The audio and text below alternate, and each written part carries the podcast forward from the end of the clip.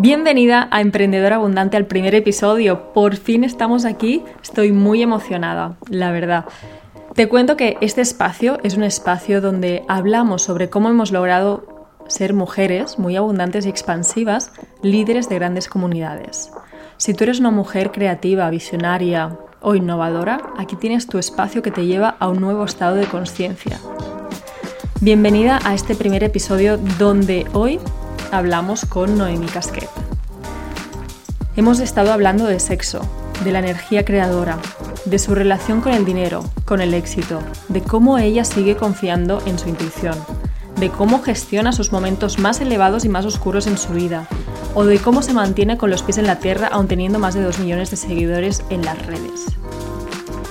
Hago este podcast porque generalmente solo vemos lo bonito, lo bello o lo que o su propósito de vida final, yo quiero que conozcas más profundamente a Noemi Casquet, no tanto como la educadora sexual que es, sino como persona. Yo quiero que realmente la veas a ella porque a mí realmente me ha inspirado muchísimo esta mujer. Me inspira mucho porque ella es capaz de transmitir toda su pasión por la vida y por vivir. Es una apasionada de la vida. Noemí es auténtica, es valiente y está rendida por completo a su propósito de vida que con mucha generosidad comparte aquí y comparte también su energía con el mundo. Entramos en el primer episodio con Noemí Casquet. Disfrútalo y deseo que te inspire. ¡Empezamos! Hola, bienvenida Noemí Casquet. Muchísimas gracias por estar aquí. Es un placer tenerte al podcast de Emprendedor Abundante, donde vamos a hablar hoy de mucho emprendimiento, sexo, dinero. Vamos a ponernos al día y me gustaría que me contases un poco cómo es para ti la vida de emprendimiento, tu relación también con la espiritualidad, con el dinero, con la creatividad, con todo el mundo de las energías. Bienvenida. ¿Qué tal? Me hace muchísima ilusión estar aquí. Te sigo desde hace muchísimo tiempo, me encanta tu trabajo, así que es un honor y un placer estar en este rinconcito, de verdad. Muchísimas gracias. Primero de todo, para todas aquellas personas que no te conocen, ¿podrías presentarte? Sí, claro. Yo soy Noemi Casquet. Eh, pues básicamente siempre nos presentamos con nuestro trabajo y para mí no es mi trabajo, es mi propósito de existencia, es el aire que respiro, o sea, es literalmente mi vida porque me la dio en parte también. Hmm. Es la sexualidad, todo gira en torno a la sexualidad. Yo de profesión soy periodista y estoy especializada en sexualidad pero además, eh, más allá del periodismo, también divulgo en redes sociales, eh, soy arroba mamacasquet en redes sociales, entonces soy muy conocida por, por los trucos, consejos eh, y explicaciones sobre, sobre sexualidad que doy a través de ese ámbito. Además, soy escritora, tengo seis libros en el mercado donde también narro historias de, mujeres pues, que se han liberado a través de la sexualidad y la espiritualidad de algún modo. Y por otro lado, pues soy empresaria, tengo dos empresas en este momento. Eh, estoy aprendiendo a ser DJ para pinchar energías, o sea, para que nos demos cuenta un poco que todo lo que hago y por lo que hago es por, por, la lucha para que la gente se libere a través de la sexualidad, porque es nuestro origen, es el origen de nuestra existencia. Qué bueno, Noemi, me encanta. De hecho, estás haciendo un gran trabajo y ahora mismo tienes en Instagram más de dos millones de, personas que te siguen, que están siguiendo tu trabajo, porque realmente les funciona, o sea, o sea, les funciona y en el mundo se necesitaba esta figura también. Una educación sexual más explícita, más concreta, más al punto, sin, tabús y, también ese punto, ¿no? La contrapartida del mundo patriarcal de, todo este mundo que, está como ya muy viciado para mi gusto. Sí, totalmente. Creo que también era necesario una postura natural del sexo, porque nos cuesta mucho hablar sobre la sexualidad de esta forma, de una forma natural. La gente usamos como muchas palabras y, y de algún modo también no sé, incluso por parte de la, de la sexología, que, también sigue ahí articulando ciertas palabras y cierta distancia con algo que, nos, que son nuestras raíces, son las raíces de todo ser humano. Entonces, al final, eh, naturalizar algo es de algún modo ponerle el foco y la importancia que tiene. Si lo normalizamos, siempre pasa por el foco del sistema porque algo normal tiene que estar visto hmm. de una forma sistémica ¿no? y, de estructural, en, en, este caso de una forma social, pero, pero lo, lo natural no es cuestionable. ¿Sabes? Nuestra naturaleza, como no es cuestionable que venimos de, nuestra, de la sexualidad, ¿sabes? En general, venimos de dos células sexuales y son nuestras raíces. Es increíble cómo de repente podemos renegar de esa parte o podemos verla tan ajena a nosotras y a nosotros. Y obviamente pues la cultura patriarcal hace muchísimo, pero hace muchísimo en todos los ámbitos, especialmente también en el sexo, donde nosotras tenemos nuestra sexualidad secuestrada desde hace siglos. Totalmente. Y una pregunta, ¿de dónde te viene? O sea, primero, ¿cuándo te vino este llamado para divulgar sexualidad? O sea, ¿cuándo lo sentiste? ¿Qué pasó antes o cómo se despertó? Pues mira, este, esta llamada me encanta porque realmente fue como un, impacto en el, pecho, ¿sabes? Ese salto cuántico de algún modo, ¿no? Entonces, eh, esto me vino porque de pequeña yo siempre era muy sexual, yo tenía mucha energía sexual, empecé muy, muy, muy, muy pequeñita a, pues siempre tenía novios, siempre me, gustaba mucho enredarme con la gente, ¿no? Y era muy curiosa ante el sexo y sabía lo que estaba haciendo de, algún, de una forma innata, ¿no? Pero sí que es verdad que, que, de algún modo me gustaba, me gustaba, o sea, siempre he tenido mucho, mucho afán por el placer sexual, desde muy pequeñita, insisto. Entonces, toda mi infancia prácticamente me la pasé pues restregándome con otras personas, masturbándome como loca y y sí que es verdad que de ahí yo ya, yo ya tenía la sexualidad, o sea, ya tenía esta energía sexual tan, tan poderosa, hasta que empecé a materializarla a los 14 años. A los 14 años viví mi revolución sexual, lo hice todo casi prácticamente. Em, entonces, los 14 años fueron para mí un antes y un después y tuve y tengo la suerte de tener una madre maravillosa a mi lado que me ha acompañado en todo este camino y este proceso desde la más absoluta liberación y sin ningún tipo de juicio ante todo lo que estaba pasando en mí. Al contrario, o sea, me, creo que parte de, y la estructura más grande que tengo, la base más grande que tengo en esta lucha y en quién soy, se la debo a mi madre totalmente, porque es un alma tan bonita, tan poderosa mm.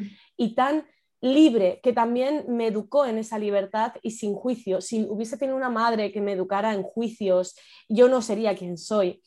Claro, hubieses absorbido esas creencias limitantes al final y... Exacto, exacto. Esas, esas creencias que al final estructuran tu personalidad a edades muy tempranas. Y de ahí, pues, eh, a mis 14 ya iba divulgando con mis amigas las cosas que me decía mi madre o que yo misma investigaba y empecé a divulgar sobre ese tema. mi primera mi primer impacto y mejora de mi autoestima, porque a los 14 fue una edad complicada para mí a nivel de autoestima, fue gracias a la sexualidad que descubrí un, libro que se llamaba Cómo ser una diosa del sexo, que a ver, que a día de hoy se ha quedado un poco desfasado, ¿vale? Pero sí que es cierto que... Pero te abrió los ojos. Sí, sí, como que yo tenía 14 años y mi madre me compró ese libro, o sea, es maravilloso. Eh, entonces, a través de la sexualidad me, me, abrió, me abrí muchísimo y me empoderé muchísimo. Y siendo adolescente, entonces cuando pasaron los años, empecé a los mis 17 años, empecé a escribir en un blog donde me invitaron a escribir, empecé a hablar de humanismo, filosofía, y ahí me empecé a hablar sobre sexualidad también. Y de repente impactaba mucho y a la gente le parecía muy revolucionario, algo que para mí era básico. Hablar hace más de 10 años sobre el placer en los coños o la masturbación en los coños parecía algo wow, ¿no? O sea, wow. Y yo lo veía algo natural y súper, ¿sabes? Entiéndeme. Entonces dije, ostras, aquí hay, ¿qué está sucediendo? Y de repente estaba un día en, abrí mi propio blog, se llamaba de todo y nada.com, y me estaba yendo a dormir, estaba en una fase REM absoluta, y, me vino una, una voz, como, era realmente una llamada, ¿sabes? Tengo la piel de gallina ya. Y me dije, y fue como un, ¿y si, ¿y si lo centras en el sexo? ¿Sabes? ¿Y si esta es tu lucha? Entonces yo lo vi como un, bueno, vale, pues nos centramos en el sexo. el impacto de la necesidad social y humanitaria que hay en torno a todo esto fue cuando yo ese blog lo presenté a mi, en, primero de carrera de periodismo, mm. teníamos que desarrollar un blog, yo, yo llevé el mío y lo presenté ante la clase. Claro, la clase yo era de las últimas que presentaba y la clase estaba muy excitada con mi blog, muy caliente porque todo el mundo sabía que era el blog de sexo o de porno, ¿no? que le llamaban, que digo, que tendrá que ver? Pero bueno, era, era el blog de sexo, ¿no? de la del sexo. Entonces, yo pues mi blog era el más avanzado, el que mejor estaba, las estructuras las que mejor las tenía, o sea, todo era increíble para una chavala que yo no tenía ni puta idea, lo desarrollé todo en un verano aprendiendo puto código de programación, que es una puta mm. mierda, ¿vale? Sí, totalmente. Y entonces de repente el profesor delante de toda la clase me dijo que eso lo había hecho para llamar la atención del público masculino. O sea, básicamente me llamó guarra delante de toda la clase. Y yo... Eh, ahí me, quedé como en shock y dije, wow, algo que para mí ha, sido, ha significado tal liberación, mm. algo que para mí es tan natural, algo que, que, nos ha dado la vida a todas y a todos, ¿cómo puede ser que este señor me esté señalando delante de toda clase, llamándome guarra por hablar de la base de nuestra existencia? Y dije, esto se acaba aquí. O sea, y ahí me prometí a mí misma que iba a dedicar toda mi existencia a cambiar eso, a cambiar esa estructura ya no social, pero también humanitaria. Entonces, eh, pues ahí empezó todo. ¿Y cómo te sentiste en ese momento, delante de toda la clase, ¿no? Cuando el profesor te dice eso, ¿cómo te sientes? O sea, reaccionas así, pero... Impotente. En ese momento no tenía la fuerza que tengo ahora. Eh, me sentí muchísima impotencia.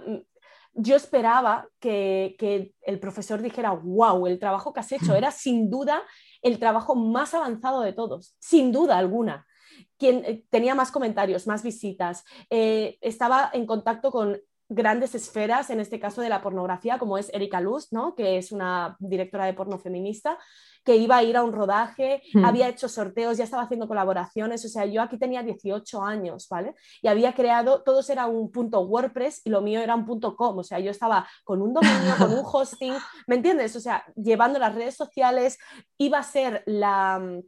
Mm, este, sí, iba a ser justo la portavoz del Salón Erótico de Barcelona también, bueno, la portavoz, o sea, como, como mi blog iba a ser el blog oficial del hmm. Salón Erótico de Barcelona. Imagínate. Ya entrevistas. Y con 18 años. Claro, entonces fue, era como, yo ya estaba implicada en el Salón Erótico de algún modo, lo fui a cubrir, tal, había como muchísimas cosas y de repente ese señor, ¿vale? Se, le, se lo único que pudo decir por su puta boca era que yo le había hecho esto para llamar la atención del público masculino. Mira, cariño, a mí los hombres me comen el coño, ¿me entiendes? o sea, me la sudaba que si un tío me viera más o menos o tal, o le pareciera más o menos sexual, me la sudaba. Yo esto lo hacía pues porque me, me nacía de dentro esa llamada. Y dije, ¿qué? ¿Qué? Te vas a enterar lo que voy a hacer por esto. Y ahí fue tía, ahí fue el primer impacto de la lucha que yo pensé que iba a ser todo muy sencillo y fue la primera hostia. Y esa primera hostia me dejó en, shock, pero vendría muchas más después. Y al final... Pero qué bueno que tenías el reconocimiento también, ¿sabes? Tenías el reconocimiento del salón erótico, tienes las visitas, tenías un reconocimiento social también.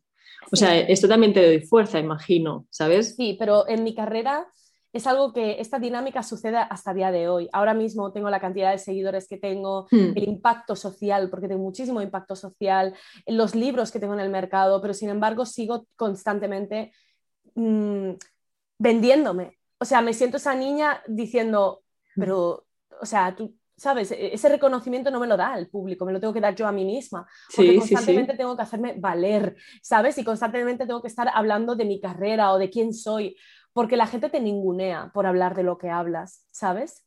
Entonces, eh, a día de hoy qué interesante. ¿Esto en serio? Sí, sí, a día de hoy. O sea, por hablar de sexo, pero a nivel intelectual o a nivel de persona, o, sea, ¿a qué te refieres exactamente? Me refiero a que, por ejemplo, pues a ciertos eventos, ciertos premios, ciertas cuestiones, personas que no tienen un recorrido en una carrera o no tienen un impacto social como puedo tener yo, están ahí más posicionadas en ese sentido, en el mainstream, tía, y yo no. Al final es es lógico porque hablo de una forma muy antisistema. Entonces, es obvio que el sistema no me va a abrir las puertas de par en par, ¿sabes? No va a decir, oh, sí, pasa, ven, yo soy el caballo de Troya, ¿sabes? Entonces, no, yo tengo que...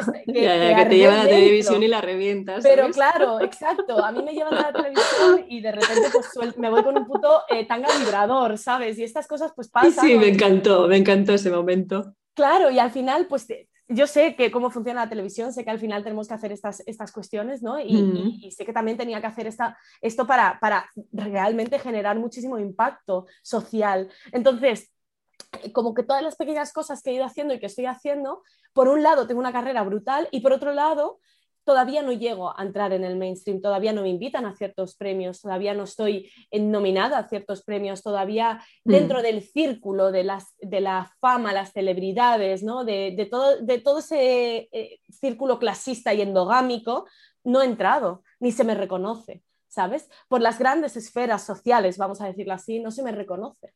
Entonces, soy como un poco algo súper extraño que yo creo que no lo he visto mm, o lo he visto muy pocas veces. Mira, ayer hablaba mm. justo con, con Dani Macaco y, mm, y, a él también le pasó, ¿no? Que de repente era un tío que tenía hits pero que no, era hit, no, eran canciones que habían entrado por las playlists de los 40 principales o de las eh, de radio, cadena diálogo, todas esas cosas, sino eran mm. canciones que la propia gente las había viralizado y que gracias a eso empujaba al sistema a aceptarlo. ¿sabes? Y hay una lucha social, claro, cuando hablamos de luchas sociales y hablamos de un cambio y una incomodidad en el sistema, no te van a abrir las puertas de par en par. Yo esto es algo que, lo, que pensaba que iba a pasar y hasta hace relativamente poco me di cuenta que no iba a ser así y que yo tenía que seguir mi camino y en base es muy lento. Es muy, muy, muy lento. llevo más de 12 años ¿eh? haciendo esto, que se dice muy rápido, pero tú ponte más de 12 años a hablar de sexo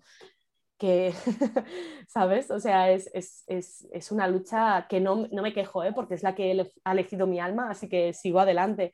Pero... No, y me encanta que te rindas así a tu alma, porque te lo he escuchado decir muchas veces, ¿no? Que te rindes ante tu propósito.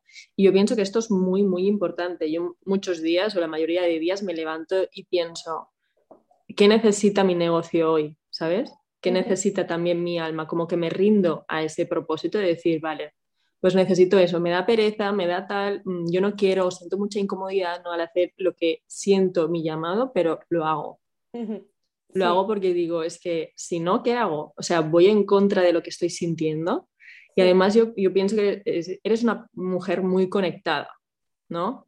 Imagino que tu intuición está muy desarrollada, porque si ya con 14 años decías que ya te había venido como ese aha moment, ¿no? Ese sentimiento, ese llamado, esa voz. Eso es de una persona conectada. Mm, cuando escuchas la voz de tu intuición, de tu alma, no le puedes girar la cara. O sea, le puedes girar la cara un día, una semana, pero no más. Totalmente. Yo real, eh, la vez no, hace relativamente poco que en cuanto entró la espiritualidad a mi vida, porque siempre he estado muy conectado con la espiritualidad también desde que soy pequeña, hacía como brujería o hechicería sin mm. saber, o sea, desde los seis años, entiéndeme, sin saber muy bien qué estaba haciendo, pero yo sabía cómo se tenía que hacer las cosas, incluso de magia negra, ¿no? Sabía muchas cosas, entonces supongo que mis almas en un pasado pues tendrían esa información, ¿no? De algún álmica en ese sentido que se va desarrollando en esta, pero hasta que no conecté con mi espiritualidad, que de repente escuché el llamado del alma, porque sí que es verdad que durante mucho tiempo, pues esto lo, veía como un trabajo, no tanto como un propósito, sí que siempre he tenido ese propósito social y tal, pero siempre lo he ido basando en el trabajo, hasta que me di cuenta que esto estaba por encima de mí misma incluso, ¿sabes? Exacto. Entonces pensé, digo, solo por respeto a todas las vidas pasadas que he sido para llegar a ser esta, tengo que conseguir es, tengo que intentarlo al menos, o sea, girarle la cara no es girarle la cara a un propósito, es girarle la cara a todo el trabajo que ha hecho mi alma durante todos los siglos pasados que lleva reencarnando, ¿sabes? Entonces, es girarle la cara a todas las vidas pasadas que son, están en mí, que he sido yo. Es girarme la cara a mí a un nivel súper cuántico y súper profundo, ¿sabes? Entonces dije, no, no puede ser. O sea, tendrías que volver a reencarnar otra vez para volver a, resolver esto si tú en esta vida decides no hacerlo. O sea, otra vez, ¿tú sabes lo que es eso para un alma? O sea, volver a reencarnar, volver a estar aquí para volver a hacer lo mismo, mm, prefiero hacerlo. O sea, solo por mm. respeto a mi existencia y a mi... bueno, o es también, piensa que es seguir haciéndolo, porque al final tu alma está, claro, tu alma está aprendiendo y al final si te mueres y vuelves a reencarnar, seguirías tu camino y con todo eso que ya has aprendido, porque tú es lo que dices, o sea, de repente de niña estás haciendo cosas que ya tenías integrada. Pues cuando vuelvas a renacer, lo mismo, o sea, todo esto ya lo tendrás integrado e irás a un siguiente nivel, ¿o no? O no, o no, yo que sé, a lo mejor no. reencarno y ya sí, sí, a lo mejor no. A lo mejor no tenemos vidas futuras. Pero, hombre, la verdad es que la Tierra está de puta madre, hay que decirlo. ¿eh? es muy guay. Me encanta que te encante vivir. el videojuego. Una de las cosas que sí que yo creo que muchísima gente de, que me conoce te puede decir de mí es que soy apasionada de la vida. O sea, me encanta la existencia. Con todos, o sea, con lo fácil de abrazar, que todo el mundo quiere abrazar, la alegría, la euforia, el bienestar, lo agradable, ¿sabes? Con lo desagradable también, el dolor, la tristeza, la ansiedad, el miedo, la inseguridad. O sea, lo, lo abrazo todo, porque sería hipócrita abrazar una mitad de la vida, me estaría perdiendo la otra y la otra también tiene muchísimo poder. La oscuridad, creo que es a través de la oscuridad cuando realmente hay un crecimiento de, álmico y personal muy interesante. Entonces, soy una flipada de la vida. O sea, tú sabes la mm. suerte, lo increíble que, tenemos de estar aquí de tener un cuerpo que siente, que, que siente placer, por ejemplo, lo maravilloso que es comer, lo maravilloso que es dormir, lo maravilloso que es sentir amor, el sexo, por favor. O sea, eh, amazing todo, ¿sabes? Ponerte en la hierba de, y tumbarte y, y que te dé el sol, simplemente eso es un puto regalo es un puto regalo. Yo siempre pienso que hay una cola de almas que están queriendo reencarnar en la Tierra porque hay muchísima densidad para lo malo, pero también para lo bueno. O sea, hay muchísima densidad, el tiempo se dilata mucho, es muy lento, todo pasa muy lento. O sea, realmente los años para el alma es nada. O sea, justo una tarotista me dijo que, para, que nuestra alma para, para, el universo, o sea, nuestra vida para el universo se podría resumir en 69 segundos. Que dije, 69 segundos, ni 70 ni 68, o sea, el universo un poco pornográfico, digo. O sea, el universo dice, y me pareció muy guapo y muy alegórico, y esto hablo en, mi, en una de mis novelas que se llama Cuerpos, empiezo así, que en realidad nuestra existencia es un, es un 69 entre la luz y la sombra, ¿no? Es el yin-yang, ese 69 que, que es, son unos 69 segundos. Tú imagínate que tuvieras 69, que tu, que tu existencia, ese problema tan grande que se te está haciendo tan pesado, mm. ¿cuántos segundos tendría en esos 69? ¿Tendría algo de, de tiempo ¿Tenía un parpadeo? Claro, sería nada, sería nada. Entonces, yo qué sé, milisegundos en ese sentido, sería súper pequeñito. No, y también te digo una cosa, que cuando rechazamos esta parte de sombra que tenemos, ¿no? O, la ansiedad, o el miedo, el dolor, al final cuando rechazas esto te estás rechazando a ti misma, porque eso también forma parte de ti.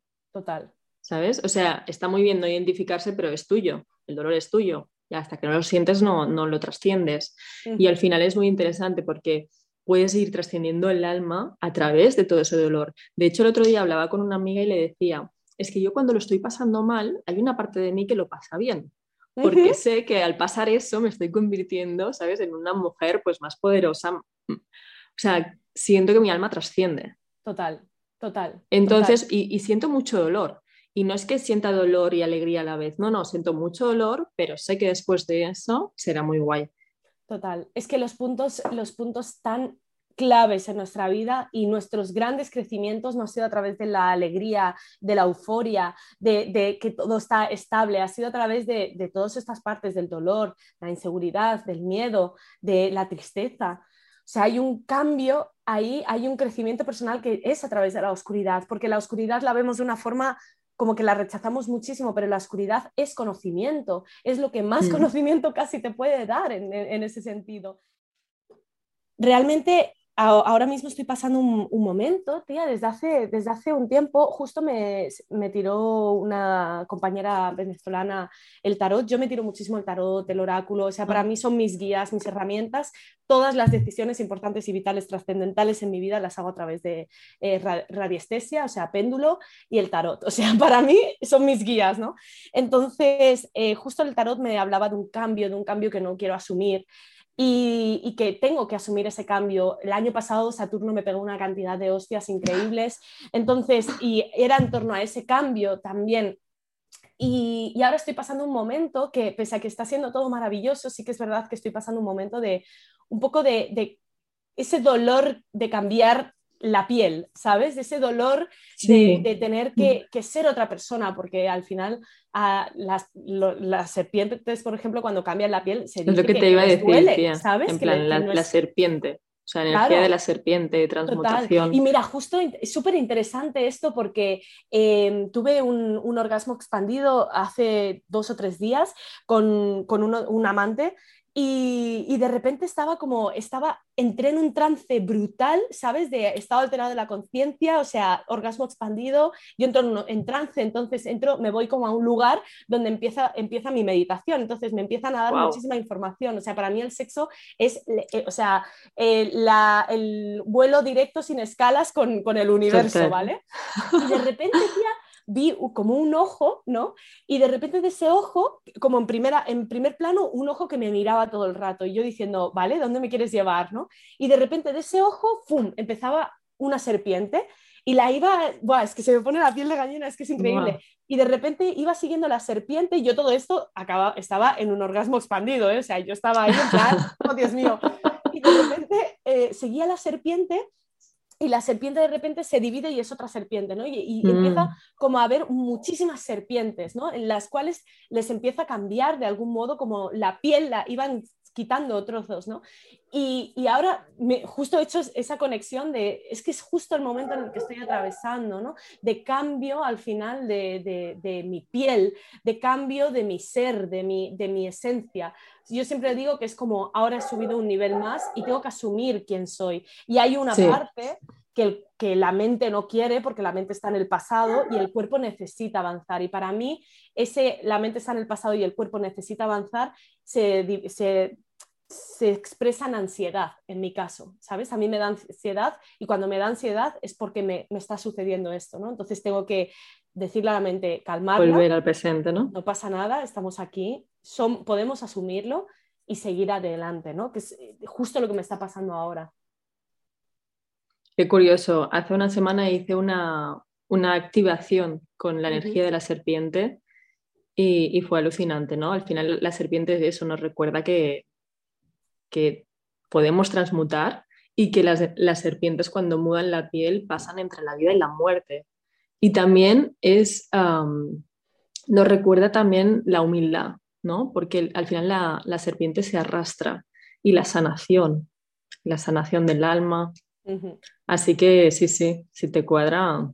Sí, totalmente, totalmente. Siento que estoy en este proceso, porque al final es un proceso en el cual, pues ahora estoy asumiendo más, más poder, estoy asumiendo mucha más responsabilidad, estoy asumiendo, pues tengo un equipo al final que tengo que liderar, eh, tengo dos empresas, ¿no? Que se dice muy ¿Y tú quieres liderar? Mm, me sale innato. Totalmente, me sale, me sale súper innato. De hecho, esto lo, lo, hablaba con la psicóloga también. Y ahora mismo estoy eh, soltera, yo no tengo ningún vínculo romántico y sexual, pues, pues sí, uno, pero tampoco te creas que está haciendo esto la panacea, ¿eh? Desde que estoy asumiendo mucho más el poder y desde que me considero una mujer fuerte y poderosa, estoy ligando cero. O sea, nada, eh, de verdad, es, esto es increíble. Parte también de ese rechazo de, de al al poder, ¿no? O rechazo al cambio. Lo, me di cuenta hablando con una amiga que justo me, pasa porque tengo miedo a estar sola. O sea, hay un miedo de decir, es que si asumo más poder, si de repente ahora me voy a tatuar el brazo derecho, wow, eh, para mí es algo muy importante porque me, voy a, me lo voy a tatuar con el libro de los muertos, un capítulo del libro de los muertos del Antiguo Egipto y como muchas cuestiones muy importantes para mí, muy poderosas. Y es asumir también quién he venido a ser y digo, es que eh, cuál es el precio, de cuál es el cambio, ¿sabes? Mm. La moneda de cambio. Al final voy a estar sola porque nadie me puede sostener a, ese nivel. Entonces yo soy... No, yo pienso que no. O sea, yo también he tenido ese sentimiento. De hecho, antes de publicar mi primer libro, mm, yo pensé, o sea, si quieres encontrar pareja, encuéntrala antes porque después será todo mucho más difícil. Porque estarás en una situación mm, de poder o de, o de crecimiento personal o, de lo que sea, o de reconocimiento social, ¿no? De lo que sea, pero algo más. Entonces, como estarás en algo más, hay mucha gente, o muchos chicos en mi caso, que se caerán. Entonces, es, curioso que, también lo nombres, ¿no? Porque al final también te lo iba a preguntar, ¿cómo, cómo está siendo ahora tu vida, tu vida sentimental con, este cambio ¿no? de, de, poder y de reconocimiento y es que es muy fuerte. Es muy fuerte y es porque somos mujeres, obviamente. No, claramente. Eh, o sea, esto es algo de género. Esto es algo, esto es algo de género y es patriarcal. O sea, sin duda, porque cuando un hombre empieza a tener poder, eh, o sea, liga muchísimo más y hay un abuso de ese poder de algún modo, ¿no? Porque esto lo podemos ver con los músicos que de repente, ¿sabes? Ya han salido mm. muchísimos casos, ¿no? De abusos, de tal, porque cuando los hombres tienen poder, a nosotras se nos educa Se crea el efecto fan. Sí, y se nos educa para ser las elegidas.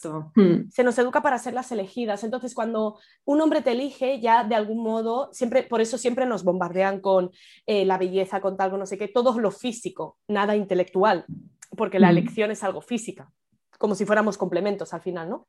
Entonces, como se nos educa para ser las elegidas, que un hombre te elija, tiene ya su, uy, me, le gusto yo, ¿sabes? claro. si poder, si ese hombre tiene poder y te elige, ¡buah! Eso es ya la, hostia. Es la hostia. Entonces empiezas a idealizar y ya es como, wow, ese hombre, ¿sabes? Me ha elegido el cariño, ¿sabes? O sea, posiciona a ese hombre donde lo tienes que posicionar. ¿Quién eres tú? Hazte valer a ti, elígete tú a ti, ¿no? Entonces yo desde que, realmente, desde que he empezado a, bueno, ya con mi ex, por ejemplo, uno de los mm. motivos por los cuales dejamos dejé la relación fue porque por, la sombra que estaba ejerciendo. O sea, porque, y yo siempre digo, tú eliges dónde quieres estar. Yo estoy mirando hacia la luz y voy camino hacia la luz. Con, cuanto más me acerco a la luz, más sombra proyecto. Pero tú eliges estar a mi lado mirando la luz o estar a mirando la sombra. Y él escogió mirar la sombra. Entonces, de algún modo, yo ahí tuve que soltar, porque es como me, yo en mi interior, de algún modo quería no avanzar más, no crecer más, no proyectar más sombra. Para, no, crear tanta separación. Exacto. Y al final dije, ¿qué? O sea, es, lo que he venido a hacer. Si, no hay, si hay alguien que está mirando hacia atrás en vez de mirar hacia adelante conmigo, esa persona no puede estar, ¿sabes? Esa persona tengo que soltarla. Sí, sí. Así que de algún modo a partir de ahí cambió todo. O sea, de repente sí que empecé, como me era mucho más fácil ligar y me era mucho más fácil, em, pues, follar y todas esas cosas, pero fue hasta hace un año que el desierto, tía. O sea, ahora tengo pues un chico con el que me voy. Sí, te lo juro, tía. O sea, ahora tengo un chico con el ya ni tirando de agenda, o sea, ya. No, no, no, nada. Nada. Nada, nada, nada, nada. Al rabost, ¿sabes? Nada, nada, no hay nada, tía, no hay nada. Ahora estoy con un chico que llevo un año, pues que nos estamos, que nos estamos acostando, que es muy colega, y bueno, pues el sexo está muy guay, pero nada más, ¿sabes? O sea, a nivel romántico y tal, no hay, no hay nada en ese sentido. Em, es un muy buen colega con el que mantengo sexo y una persona que no le proyecto sombra, pese a que también muchas ocasiones me ha dicho que, pues básicamente él no podría estar conmigo por, por esa diferencia, ¿sabes? Porque es como, es que te veo como superior. a mí eso me, me, me, chirría tanto, eso que, que, incluso hay amigos que me lo han dicho. O sea, tipo, te veo tan lejos de mí. Sí, sí, tía, justo. Y digo, pero si somos tú y yo, ¿no? Si somos amigos de siempre, ¿no? O sea, ¿por qué diferencia? Me dice, bueno, por cómo piensas, por tu trabajo, por no sé qué, digo, si nos estamos tomando unas cañas aquí, ¿qué más te da lo que, no? Claro, pero lo, que haya vendido o lo que haya publicado, lo que... Pero sin embargo, al contrario, está romantizado y erotizado. O sea, la diferencia entre un hombre y una mujer nos parece erótica. Sin embargo, mm. la diferencia entre una mujer y un hombre nos parece uff, algo que, ocultar, algo que no señalar, algo a evitar, algo que incomoda y está siendo, o sea, yo incómodo. Estás ocupando demasiado espacio. Claro, por eso, por eso de algún modo, mi, todo este, y te hablo de hace muy poquitos días ¿eh? que está sucediendo todo esto en mí, o sea, es muy actual, que me estaba frenando y estaba, mi cuerpo sentía como tal ansiedad que yo decía, pero ¿dónde me viene si debería estar feliz de todo lo que me está pasando y del lugar en el que me estoy colocando? Pero eh, en mi interior, fíjate qué tontería con tatuarme el brazo, ¿vale? Era como mi máxima obsesión de, madre mía, te vas a tatuar el brazo, pero para mí tatuarme el brazo es como posicionarme en ese lugar, algo como muy material. Y decía, pero es que nadie te va a querer.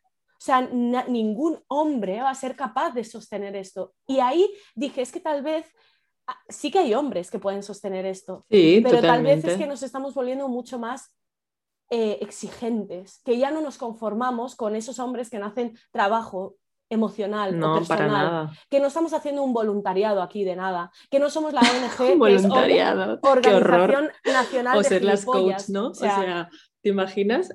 novia, coach y tal de, de esta es persona. Que somos, es, que parece que estemos haciendo voluntariados emocionales con los hombres. Es que O sea, nosotros estamos pagándonos aquí los, eh, las terapias. Los cursos, las terapias, sí, sí, todo, todo tipo de terapias. Eh, tanto yo, en mi caso, voy a la psicóloga, pero también pago otro tipo de terapias espirituales y también hago un trabajo físico brutal y también no sé qué. O sea, me estoy aquí yo dejando la pasta para prepararme para que venga un tío con una gestión emocional nula con una implicación emocional nula y que me diga, ah, pues ahora tú que estás ahí, no, cabrón, ¿sabes? Yo no soy aquí la ONG de Organización Nacional de Gilipollas, o sea, yo esto no es un voluntariado lo que estoy haciendo, te vienes trabajadito de casa y punto, ¿sabes? Y tenemos que empezar a exigir esto. Yo creo que me estoy volviendo mucho no, más exigente. es que la, la, cuestión, la cuestión no de mí para mí es por qué hemos o has elegido ese hombre con ese nivel de conciencia. Aquí está el verdadero tema. Total. O sea, ¿qué te están dando que quieres? Y, yo también me, sitúo ahí ¿eh? contigo, en ese saco. ¿Por qué has escogido hombres con un nivel de conciencia más bajo? Más bajo o diferente, da igual, pero al final que no están mirando la vida como tú. Sí, total. Y eso me ha pasado durante toda mi vida. ¿eh? O sea, toda mi vida es... No hay ninguno, ninguna persona que hayas dicho, wow, me, chifla tu mente. En un momento de eh, inicio, al inicio, en, al inicio digo, wow, estamos, ¿sabes? En equilibrio, pero yo avanzo muchísimo. O sea, yo estoy, soy una persona muy curiosa, soy una persona que asumo grandes retos constantemente, tía. O sea, yo no tengo una zona de confort, todo el rato estoy saliendo de mi zona de confort. Es incomodidad siempre. Es, yo vivo la incomodidad todo el rato porque la lucha es incómoda. Entonces vivo en la incomodidad, pero la lucha al mismo tiempo te ofrece una cantidad de avance y de experiencia. Bueno, podemos salir juntas, Noemí.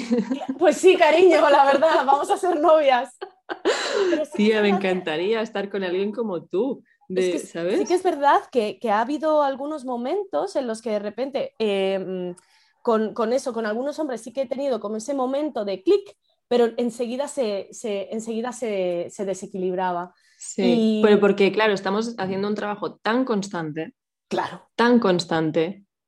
Claro. Y estamos al servicio también de nuestro propósito. Estamos al servicio. Y entonces ya, ya, estás en ese tren de la abundancia o en ese tren de tu propósito que, que va a toda marcha. Total. Y también hay un punto que me apetece en este momento, un hombre ambicioso, em, una, persona también que sepa lo que es la responsabilidad social que estoy asumiendo, porque me apetece también que de algún modo poder compartirla. ¿Sabes? Y te sostenga un poco, ¿no? Sí, en algún momento. Justo antes me has preguntado si, soy, si me considero líder y me gusta liderar. Yo soy líder nata, o sea, yo todo el rato estoy dirigiendo, pero de una forma desde, no en plan ordenando. Desde el amor. ¿Sabes? Desde el amor, pero siempre me pongo en, ¿sabes? Como de vamos a empujar y soy la primera que empuja, ¿sabes? Entonces, me pasa mucho eh, con mis amigas, mis amigas nos vamos de cena y la que organiza la cena y dice cuándo, la hora y todo soy yo, siempre. Eh, con mi madre, por ejemplo, em, o mi familia en general, de repente alguien necesita comprar algo, lo que sea, y mi madre, ay, es que no sé, no sabes porque tampoco lo ha buscado mucho, ¿vale, mamá? Seguramente esté escuchando este podcast, te amo con todo mi ser, pero también me lo dice y yo, pum, me pongo ahí, no te preocupes, mamá, yo te lo soluciono. ¿Sabes? O hay que pillar unos billetes, no te preocupes, yo los pillo, o yo tal, ¿sabes? Yo siempre me pongo la primera. Con mi trabajo estoy liderando equipos de, diferentes empresas, o sea, al final me tengo que colocar la primera y, la, y mi equipo me tiene que ver como, wow, la que más empuja, la que más lucha, la que más motivada está con este tema. ¿Qué pasa? Que no me apetece tener una relación romántica y, y, posicionarme también la primera. Me apetece que en algún momento, pese a que me sale innato, pero sí que me apetece que en algún momento también haya otra persona activa como yo y que me diga, este fin de semana haz las maletas y no sabes dónde vas. Ya, y no pienses. Ceder el control a alguien que me da seguridad, ¿sabes? Y eso, eso es lo que estoy buscando en realidad en las relaciones románticas, pero claro, no todo el mundo es capaz de, sostener ese poder y ese control, ¿sabes? Sí, y también entenderlo, porque yo me he encontrado a, a diferentes personas que que no entendían qué era sostener a nivel energético una comunidad y una comunidad tan grande. O sea, es que al final lo estamos sosteniendo a nivel energético, porque las personas mm, vienen a ti porque quieren aprender de, sexualidad o porque les gustas por algo, ¿no? Pero al final lo, que más quieren es, tu energía. Entonces, claro, vas asumiendo más y más energía, incluso cuando te vas a dormir, o sea, cuando te levantas. O sea, no es que tengas una empresa de 9 a 5, No, no, no. Es que las tienes 24/7. Es que soy, es que soy. ¿sabes? No es que tenga, es que soy, o sea, es que mm. soy eso, soy, soy mi comunidad, soy mis libros, soy mis pensamientos, soy mi lucha, soy todo, soy, soy todo, ¿sabes? Entonces al final cuando eres, eh, justo lo hablaba con, una compañera, Raquel, que es Lola Vendetta en redes sociales, y hablábamos también sobre esta dificultad que tenemos. Lo he hablado con varias compañeras que también están en el poder en ese sentido, y poder social, poder económico, poder empresarial, lo que sea. Y de repente con, con, ella me decía algo muy interesante y es que al final nosotras hemos adquirido un poder de resiliencia tan grande a través de la lucha que no todo el mundo ha pasado nuestras experiencias para estar donde estamos. O sea, ser mujer y asumir el poder es una cantidad de, de obstáculos increíbles, de caídas increíbles, de volverte a levantar y al final cuando te vuelves a levantar te haces invencible y la lucha por lo tanto es imparable. ¿Me entiendes? Entonces hmm. adquieres un poder de resiliencia que te da fortaleza a un nivel tan profundo que, claro, al final hay, lo notas cuando te relacionas con otra persona, ¿sabes? Que también te da esa conciencia, ese despertar de la conciencia, ¿no? Pero la resiliencia es una, una herramienta muy poderosa, muy, muy, muy poderosa. Y es lo que tenemos que adquirir cuando queremos, estamos asumiendo estas luchas. En tu caso, una lucha más enfocada hacia lo espiritual, en mi caso, hacia lo sexual, que también es espiritual. En su caso, una lucha también hacia, hacia el feminismo y la equidad. Y cuesta, cuesta. Al final, bueno, pues asumes que yo lo pensaba y decía, bueno, pues si voy a estar sola, pues a lo mejor tal vez sea lo que tengo que, ¿sabes? Que experimentar. No, bueno, yo pienso que, que las personas correctas al final se van poniendo en tu camino y, no pasa nada y al final tú vas haciendo tu tribu a medida que también que vas avanzando. Lo que sí que tengo muy claro es que no me quiero conformar. O sea, está por, muy por encima ahora mismo la selección antes que el conformismo. ¿Me entiendes? O sea, si soy inconformista en, eh, inconformista en todos los aspectos de mi vida, ¿cómo me voy a conformar con, con un hombre? ¿Me entiendes? O sea, con una relación romántica. Digo un hombre porque a nivel romántico, o sea, yo soy bisexual, he tenido relaciones con mujeres románticas, pero sí que en estos momentos, no sé por qué, me viene como esa energía, ¿no? Que me apetece un poco, un, poco, un poco más, pero vamos, que estoy abierta a la existencia, ¿sabes? Que a lo mejor, mira, pues eh, precisamente no va a ser un hombre, sino que va a ser una mujer, ¿no? que a lo mejor podemos asumir el poder la una de la otra y saber las experiencias que he tenido, así que cariño, mi amor, empecemos una relación romántica tú y yo. me encantaría, me encantaría como guiar una meditación contigo, ¿sabes? Me imagino como en un escenario y, hacer ese mix, ¿no? De, la sexualidad con la espiritualidad. Es que es un mix que ya está hecho, o sea. sí, no, no, está hecho, sí, sí. ¿Qué te iba a decir? Bueno, tengo muchas preguntas, ¿vale? Vale, vale. Pero, mira, la primera es que, bueno, te iba a decir que me recomendases pues una película o un libro que a ti te ha flipado. Vale. Vale, tengo, tengo varios libros. A nivel científico, el de eh, se escribe como sexo, la ciencia del sexo se llama, porque a nivel escrito eh, está como si fuera una fórmula eh, física ah, o química, ¿sabes? Mm. Em, se llama la ciencia del sexo de Peras Tupiña, que a mí me gusta mucho porque te habla del ámbito científico puro y duro sobre lo que es la sexualidad y el sexo y cómo se percibe en la mente y tal. Eso es como la parte más física, más, perdón, más científica en ese, en ese aspecto. Si nos basamos un poco más en lo espiritual y la gente se quiere adentrar en el tantra, eh, mi recomendación es Osho, aunque yo no soy flipada de Osho. Vale, era mi siguiente pregunta esta. Sí, sí, perdona. Yo no soy una flipada de Osho, ¿eh? o sea, a mí Osho me gusta mucho el trabajo que hizo, creo que fue un hombre que hizo un trabajo brutal para el tantrismo y la sexualidad, pero también, bueno, tiene sus cosas como todo ser humano. Mm. Entonces, eh, Osho justo tiene un libro muy, muy, muy sencillo, que en realidad es una recopilación de unas charlas que dio, que se llama Espiritualidad y Sexo, Tantra, Espiritualidad y Sexo de Osho. Es nada, es, es papel de fumar, ¿eh? o sea, te lo lees en una tarde porque son como ciento y poco páginas pero tiene muchísimo poder y es muy interesante. Em, si nos queremos eh, meter más en el taoísmo, pues el padre del taoísmo a nivel occidental es Mantak Chia, entonces tenemos el hombre multiorgásmico, la mujer multiorgásmica, que bueno, que también te dan como una introducción muy occidentalizada de, todas estas perspectivas. Estoy viendo aquí porque tengo justo mi... Ah, otro, ah, de, otro de los es el de Luna Roja, si eres una persona que menstrua. Luna Roja a mí me encanta, el de Miranda Gray, porque te habla mucho de la menstruación ancestral y es un mm. antes y un después. Em, sí, y creo que de momento me voy a, seguro que tengo muchísimos más, pero de momento me voy a quedar, me voy a me, quedo ahí. Vale. No, te iba a preguntar que qué opinabas de Wild Wild Country, del documental de Osho de Netflix. Bueno, pues un documental interesante, en realidad. Yo no conocía tanto la parte de la vida de Osho, o sea, yo siempre he visto como más la parte divulgativa, eh, las meditaciones de Osho, que las mm. he experimentado y las experimento en, en retiros tántricos y demás. Em, aunque no mucho, porque ahora mismo con, con, mi profesor de, de, Tantra no es muy fanático de Osho, siempre se ha asumido como que hay muchísimas personas que son fanáticas de Osho, que parece que sea el padre del tantrismo. Perdona, el tantra son una filosofía que viene desde el siglo IV a.C. y hay escritos brutales, muy poderosos, mucho más ancestrales. Osho lo único que hizo es pues el neotantra, ¿no? que es occidentalizar una práctica y una filosofía em, oriental, en este caso. traerlo ¿no? al mundo actual. Y decirlo con nuestras palabras, pero también bajo un prisma muy sexualizado. Entonces, Dentro del Tantra hay diferentes eh, ramas, ¿no? La, de, la rama de Osho en ese sentido sería un poco más el Tantra rojo o el Neotantra. Entonces, creo que es muy interesante ver la perspectiva de Wild Wild eh, West, porque, no, perdón, Wild Wild Country, Wild Wild West es una, es, una, película de Will Smith, que no vamos a entrar en ella. Eh, siempre me equivoco porque es que mi, cerebro funciona así, me hace estas trampas maravillosas de la vida. Pues Wild Wild Country lo vi y realmente me, me pareció muy interesante la perspectiva que tenían unos de otros, o sea, en qué punto asumes esa, esa bueno, ese egocentrismo, ¿no? Desde la espiritualidad, em, mm.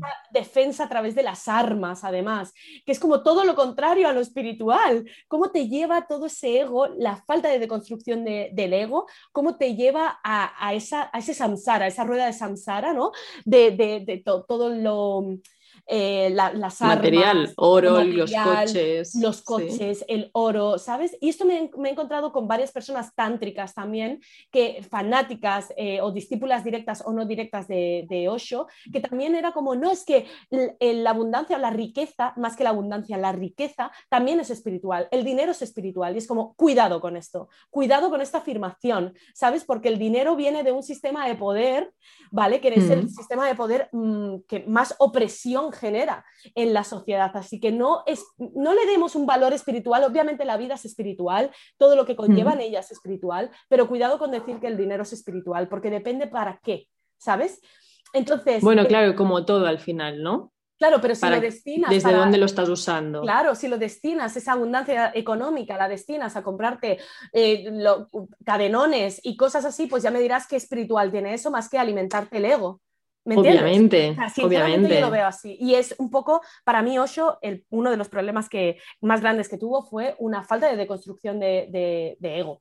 Ya no solo de Osho, sino de todo el equipo que había alrededor de Osho. sí, bueno, al final es esa avaricia, ¿no? ¿Y para qué estás usando el dinero? Al final. O sea, estás ayudando a las personas para qué? Para comprarte coches, para ¿no? Para que tu ego crezca más o para qué estás ayudando entonces. Claro, exacto. Y también la otra parte, ¿no? Cómo de repente lo incómoda que está la sociedad occidental cuando ve a personas que están desnudas o cuando sabe que de repente están mm. pasando esas cosas sobre la sexualidad. Entonces, me parece un documental brutal, pero al mismo tiempo, de lo, que me queda de todo esto y una de mis máximas actualmente es em, si aumenta, en mi caso está aumentando la abundancia a muchos niveles, eh, si excepto la sexual, ¿eh? cariño, aumenta la mía, aumenta la mía y mi trabajo sexual, pero, pero sí que es verdad que, bueno, bueno, en fin. Em, la cuestión que la abundancia, en cuanto aumenta el éxito, eh, la abundancia económica, todas estas cosas, para mí va implícito un despertar de la conciencia y una deconstrucción del ego muchísimo mayor. O sea, yo ahora mismo que está justo aumentando pues todo este tema, ¿no? mi impacto social y demás, tengo que asumir, y es uno de los pilares más imprescindibles de mi vida, la espiritualidad, porque tengo que deconstruir mi ego, ¿sabes? Porque es muy fácil, muy fácil, es la carta del diablo del tarot, tía, es que es muy fácil que se te vaya todo hacia ese lado material, tal, ¿sabes? Como el ego, tía, el ego, que estés mm. condenada a él, ¿sabes? Porque Pero tú tienes miedo a, a caer como ahí. Sí, claro que tengo miedo, claro que tengo miedo, sí, sí, sí, sí, claro. Por eso estoy constantemente trabajando conmigo misma, porque tengo, o sea, es, mm, el ego tira hacia ahí, el ego quiere ser admirado, el ego quiere ser quiere tener abundancia, el reconocimiento, el estar ahí de repente con, ¿sabes? Con todas las personas eh, de, selectas, ¿no? Dentro de esa estructura, mm. pues obviamente el ego quiere estar ahí, ¿sabes? Entonces, claro que tengo miedo, tía, claro que tengo miedo y tengo miedo de que aumente mi abundancia y que se pueda, se pueda ir estar aquí, pero soy muy consciente. Entonces, ese miedo lo, lo lo tengo a un lado, no me frena, lo tengo a un lado, pero me hace ser consciente de quién soy y a dónde voy. En el momento en que salgo un poquito, que de hmm. repente digo, ¿por qué no me invitan aquí? ¿O por qué? O de repente me quiero comprar un vestido de no sé qué, o de repente me siento yo que soy aquí la reina de España, ¿sabes? En la espiritualidad hace chum y me posiciona a través, ¿sabes? A través de hostias, porque es el, idioma, ¿sabes? A través de hostias de los guías, de, hostias cósmicas, pero me posiciona a través. Entonces, el miedo simplemente es un factor para que esté alerta de que eso no pueda pasar, porque no me puede pasar. Porque entonces pierdo Yo la pienso que una persona con tanta conciencia no va a pasar. Y si te desvías, pues es lo que te dices. Bueno, te desvías un momento y vuelves Sí, pero también es muy importante la red afectiva que tengo, ¿no? O sea, tengo amigas que están muy despiertas y que no mm. tienen nada que ver con, eh, la exposición pública. O sea, mis amigas no tienen nada que ver ni son, ni se exponen públicamente, tienen sus trabajos. Eh, obviamente son, eh, todas mis amistades son muy espirituales, unas más que otras, ¿no? Con las que puedo hacer espiritismo, compartir la parte más de hechicería, de brujería, etc. Em, pero todas tienen una, un absoluto despertar de la conciencia. Entonces, como no están expuestas eh, públicamente, no saben lo que es la responsabilidad social o, a este nivel, ¿sabes? Em, me vienen muy bien porque me, me ponen los pies en la tierra mis amigas tienen los pies, mis pies cogidos y es como enraízate. O sea, son mis raíces, ¿me entiendes? Mi familia igual, mi madre, no tiene nada que ver con todo esto. Mi madre no, no, no es una persona que digas, no, y mi madre fue música y tal, no sé qué. No, no, no, no. Mi madre trabaja en un asador de pollos, ¿me entiendes? Tiene su trabajo de ocho horas, pero es una mujer con tanta sabiduría, tanta valentía, tanta... o sea, es increíble la mente que tiene mi madre que también me enraiza, ¿sabes? Entonces, eso es mi peso para que yo no pueda volar.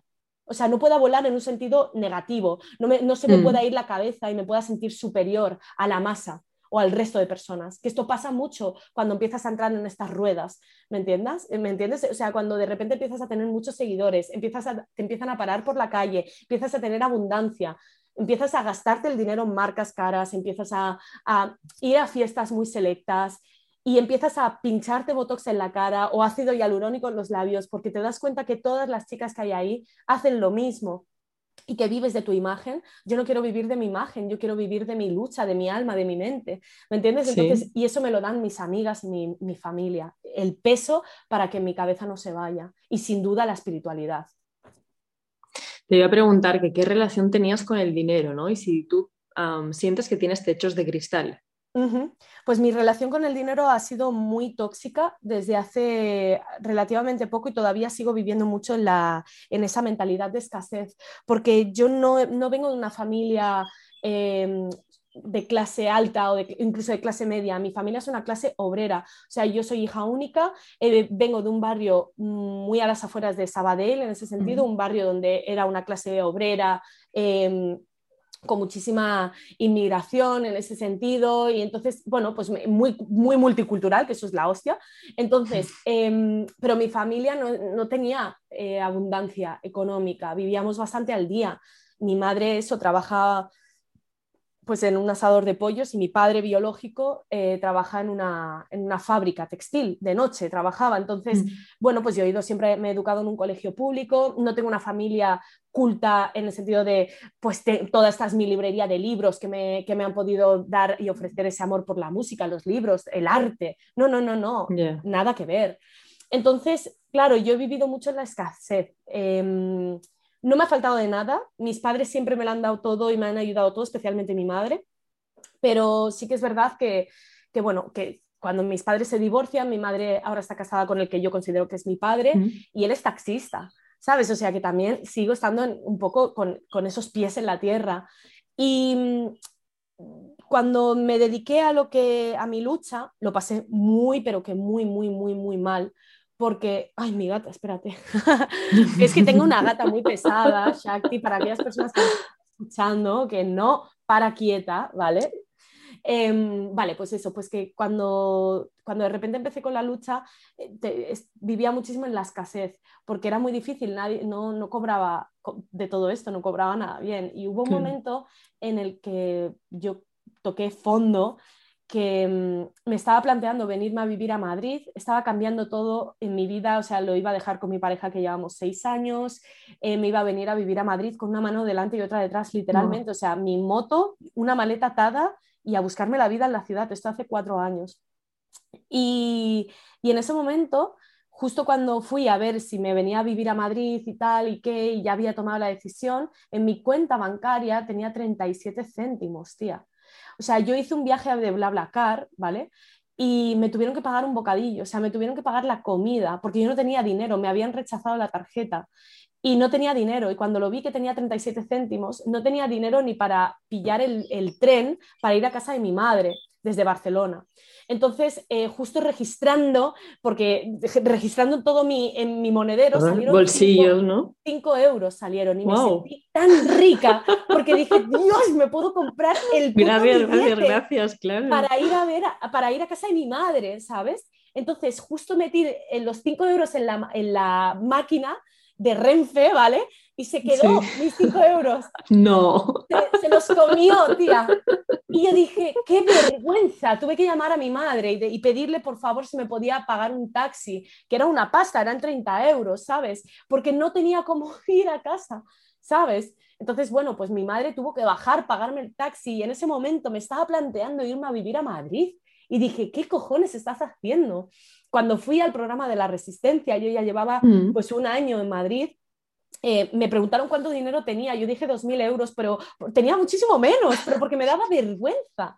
Entonces, hasta hace muy poco, tía, y te hablo de hace año y medio, dos años, que yo he tenido, he empezado a ver lo que es la abundancia económica y ahora, pues obviamente no me puedo quejar, mis ahorros son muchísimo más elevados, podría estar sin trabajar mucho tiempo, o sea, no me puedo quejar en absoluto, pero sigo teniendo ese miedo de dónde, dónde estaba, ¿sabes? O sea, y mi relación con el dinero es, o sea, para mí es un medio para alcanzar, eh, para ganarle la lucha al sistema. O sea, ahora mismo el dinero que tengo lo invierto en empresas, ¿me entiendes? Entonces lo invierto en seguir avanzando todavía más.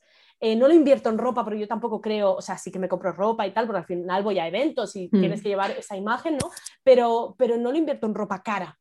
O sea, porque si me voy a comprar un traje, en vez de que me cueste 70 euros o 50 euros, me tiene que costar 200 o 300. O sea, ¿qué diferencia de traje es? ¿Sabes? Entiéndeme, que es material. Entonces yo tampoco, ni en joyas, no me gusta la joyería, ni en coches, no me gustan los coches, ni en una casa más grande. De momento esta casa es que es maravillosa, a mí ya me da todo lo que me tiene que dar esta casa.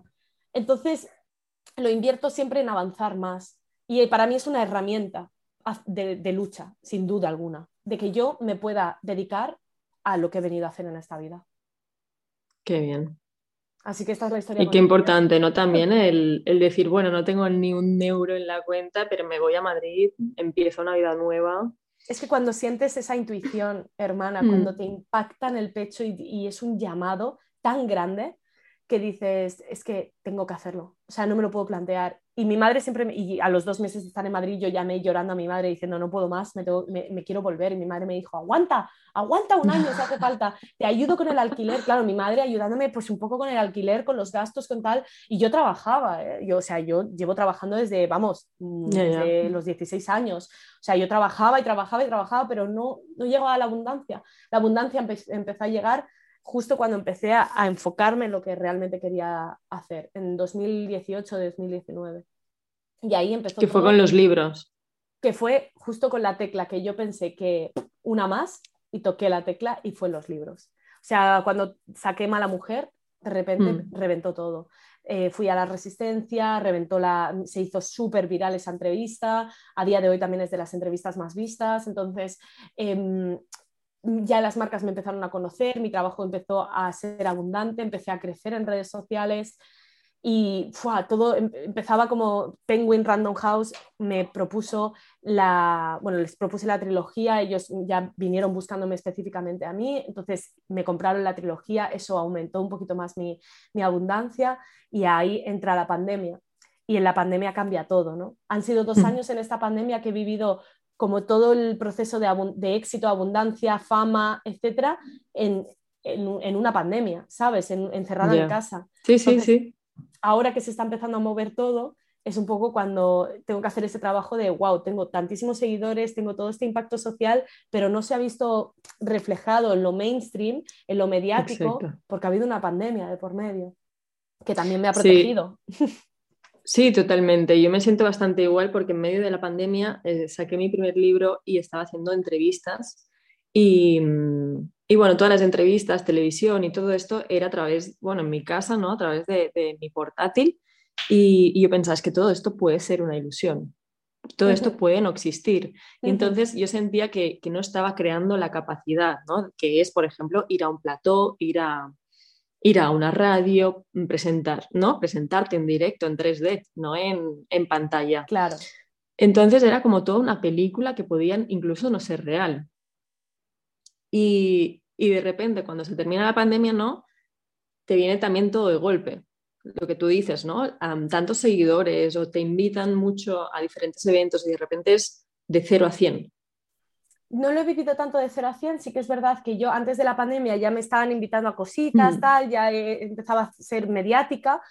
Justo es que incluso antes de, todo el tema de empezar a divulgar en redes, yo divulgaba sobre todo en medios de comunicación siempre y mm, antes de eso me empezaba a llamar mucho los medios de comunicación porque yo soy poliamorosa, entonces estoy dentro de las no monogamias, ¿no? En mi forma de vincularme.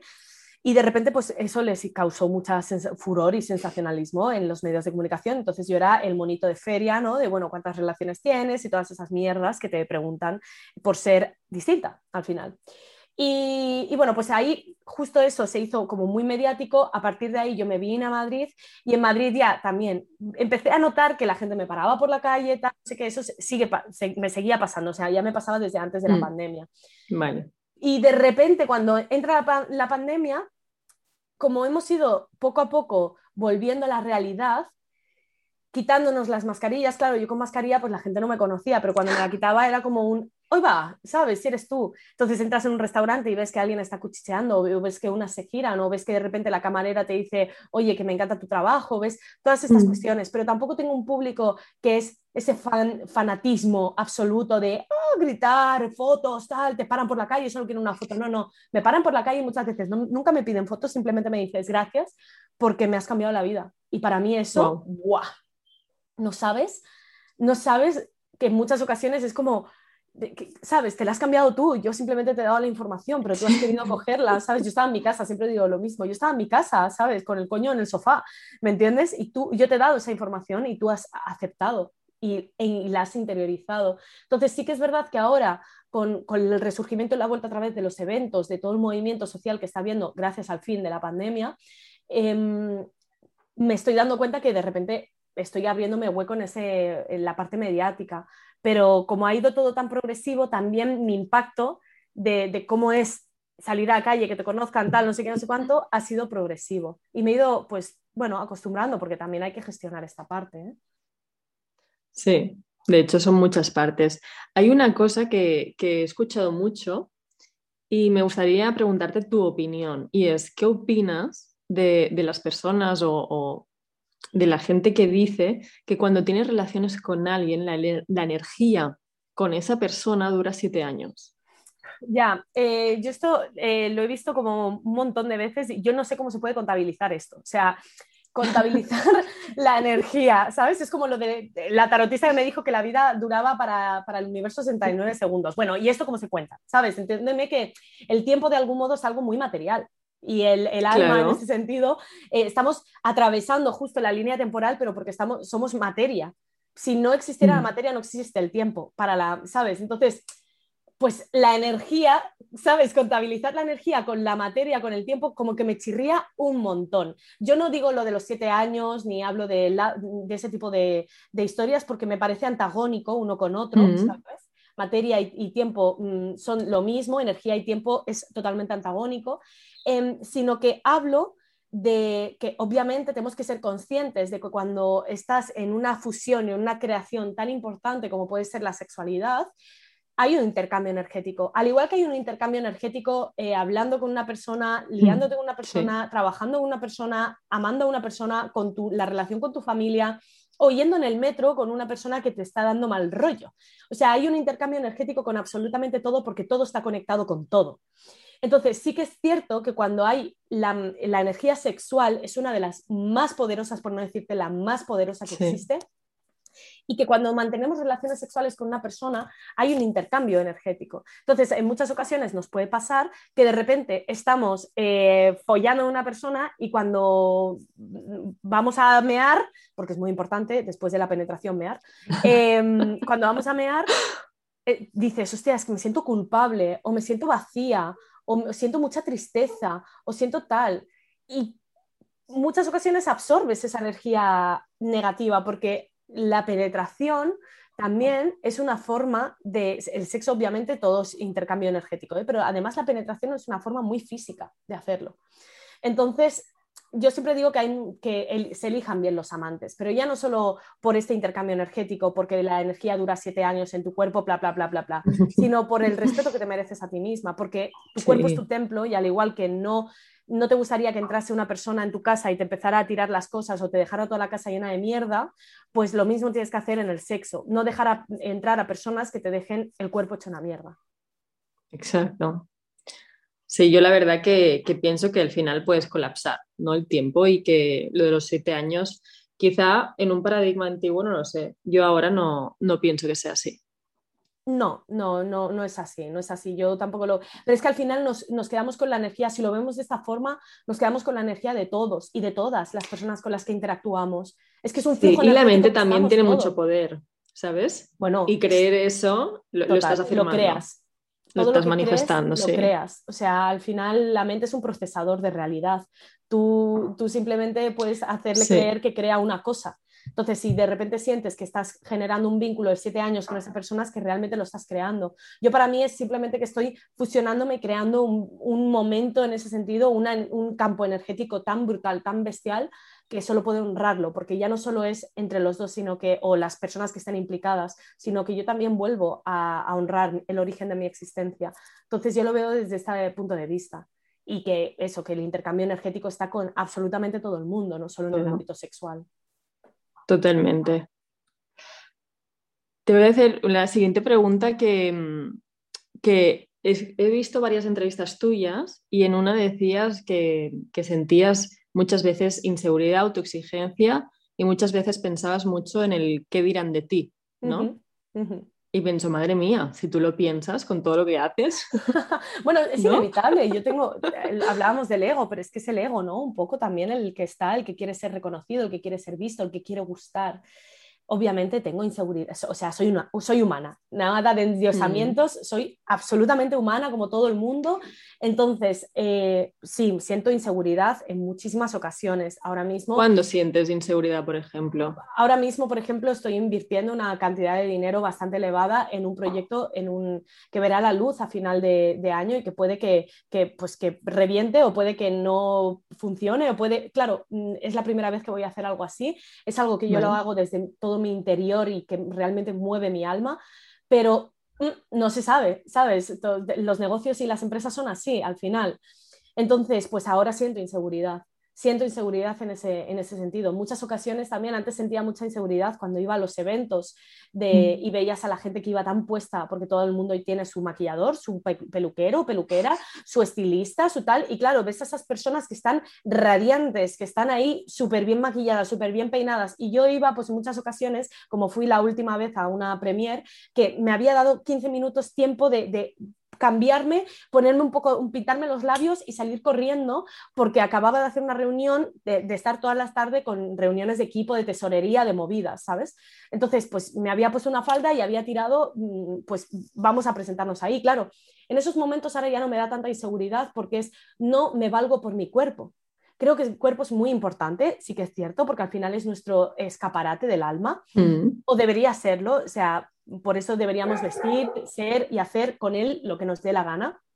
Pero sí que es verdad que sientes inseguridad cuando, estaba, cuando iba a estos eventos, porque yo decía, wow, la gente parece que vaya aquí a, madre mía, a los Oscars, ¿vale? Y yo vengo aquí pues con mi falda de, ¿sabes? Mm, con pelos de gato, Con mis pelos de gato, porque muchas veces me he presentado con mis pelos de gato, con mis pelos ya de la cabeza que tampoco estaban muy bien resueltos, o con mi maquillaje que me lo acabo de hacer yo y a lo mejor se me ha salido un poco el pintalabios.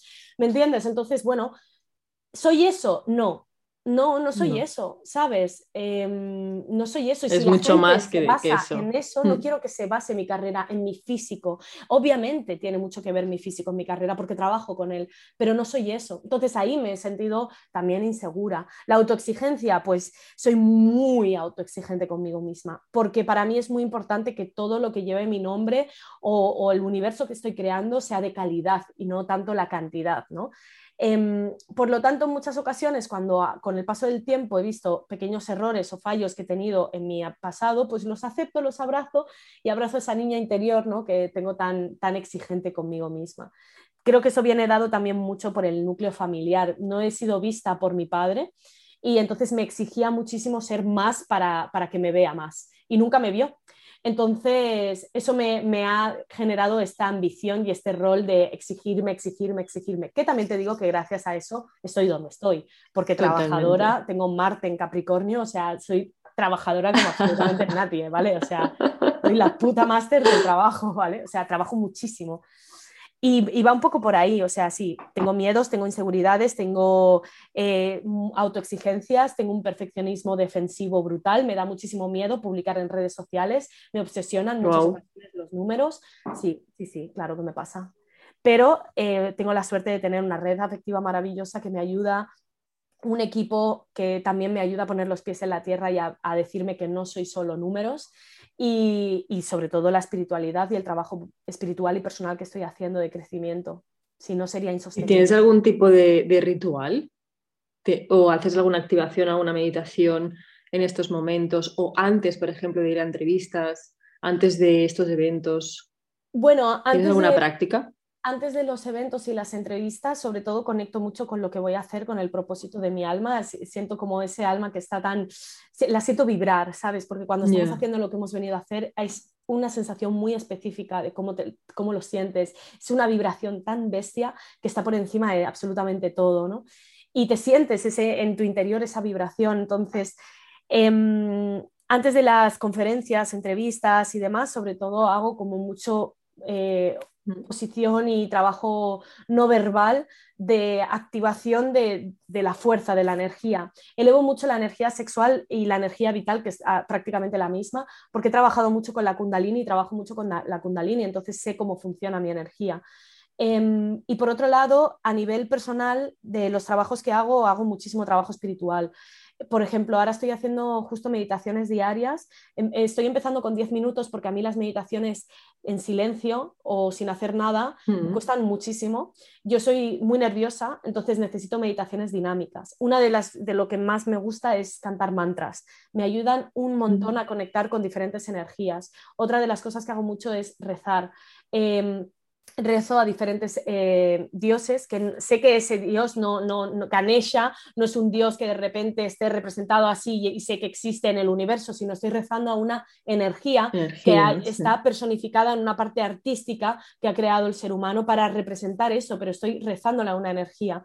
Entonces, eh, para mí eso es, yo soy politeísta, entonces para mí es eso, mm. rezo mucho al hinduismo y a dioses del hinduismo y a dioses del antiguo Egipto, que son como las dos partes más fuertes que tengo en mi vida, de, dada de vidas pasadas también.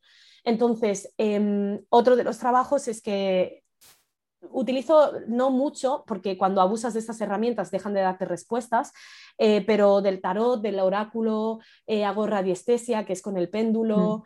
Mm, todo esto me ayuda muchísimo. Voy a la astróloga una vez al año, un par de veces al año, porque me da una cantidad de información predictiva brutal brutal y me ayuda mucho también a prepararme, eh, numerología y los registros akáshicos cuando el tarot no lo acabo de entender el mensaje que me están diciendo, entonces escucho la llamada de los akáshicos y ya voy a abrir los registros akáshicos.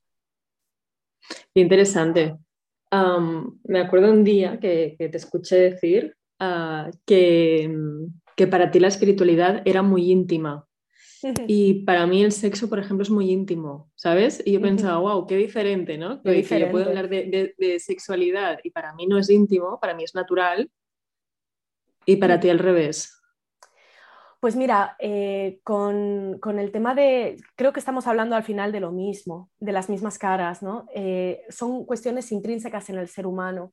La sexualidad es nuestro origen, las raíces de todo ser humano y está en nosotros, somos seres sexuados desde que nacemos hasta que morimos. Lo que hagas con ese sexo, haz lo que quieras, pero que estás sexuado y sexuada, sí. Y que tienes una energía sexual en tu interior, es mm, evidente. Totalmente. Porque naces de ella, o sea, bebes de ella, te formas en torno a ella otra de las cuestiones intrínsecas en el ser humano es la, espiritualidad o la fe.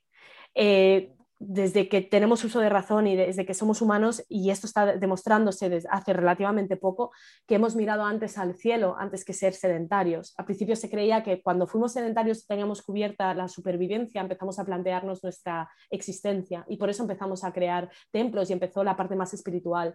Hay un, hay un templo que se ha descubierto hace relativamente poco en Turquía, que es el Gorekli Temple, me parece, que es básicamente un templo prehistórico, es el primer templo dedicado a Dios. Y eran personas nómadas que dedicaron muchísimo tiempo a hacer ese templo.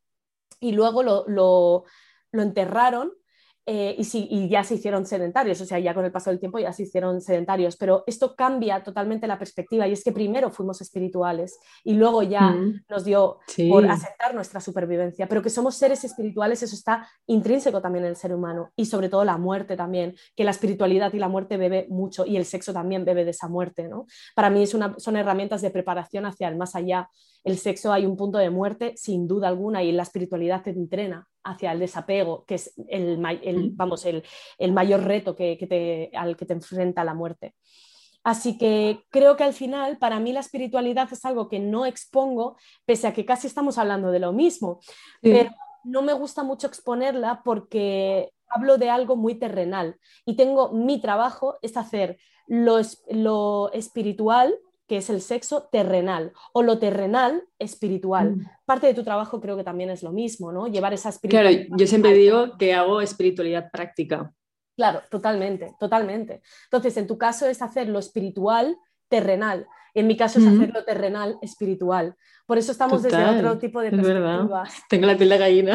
es, que es, que es, tal cual, pero es que estamos hablando de lo mismo. ¿Sabes? Es que al final nuestro trabajo es lo mismo, nuestro servicio es el mismo es, dar luz a, lo que está en nosotros, a lo que somos y que no, quiere que veamos. Sí, sí, al final es mejor no tener un sistema donde la gente está dormida que no un sistema donde las mujeres o las personas están despiertas y, y pueden hacer, ¿no? Se pueden dispersar o hacer lo que quieran. Sí, sí, mantenemos a las personas al rebaño centrado en, trabajar, en comer, en, comer la hierbita, ¿no? No se, no se dan cuenta de los lobos que están a su alrededor, ¿sabes? En cuanto de repente eres una ovejita que dice, upa, ¿y qué hay más allá? Y ves todo lo que hay, intentas que la gente también levante la cabeza del suelo. Sí, y centrarse también, sí, sobre todo en el hacer, ¿no? Y no en el ser. Eso a mí me parece como una locura de tenemos todo un universo dentro de nosotros y, ni lo sabemos. Sí, justo la ley de correspondencia del Kibalión, ¿no? Como, como es arriba es abajo y como es abajo es arriba.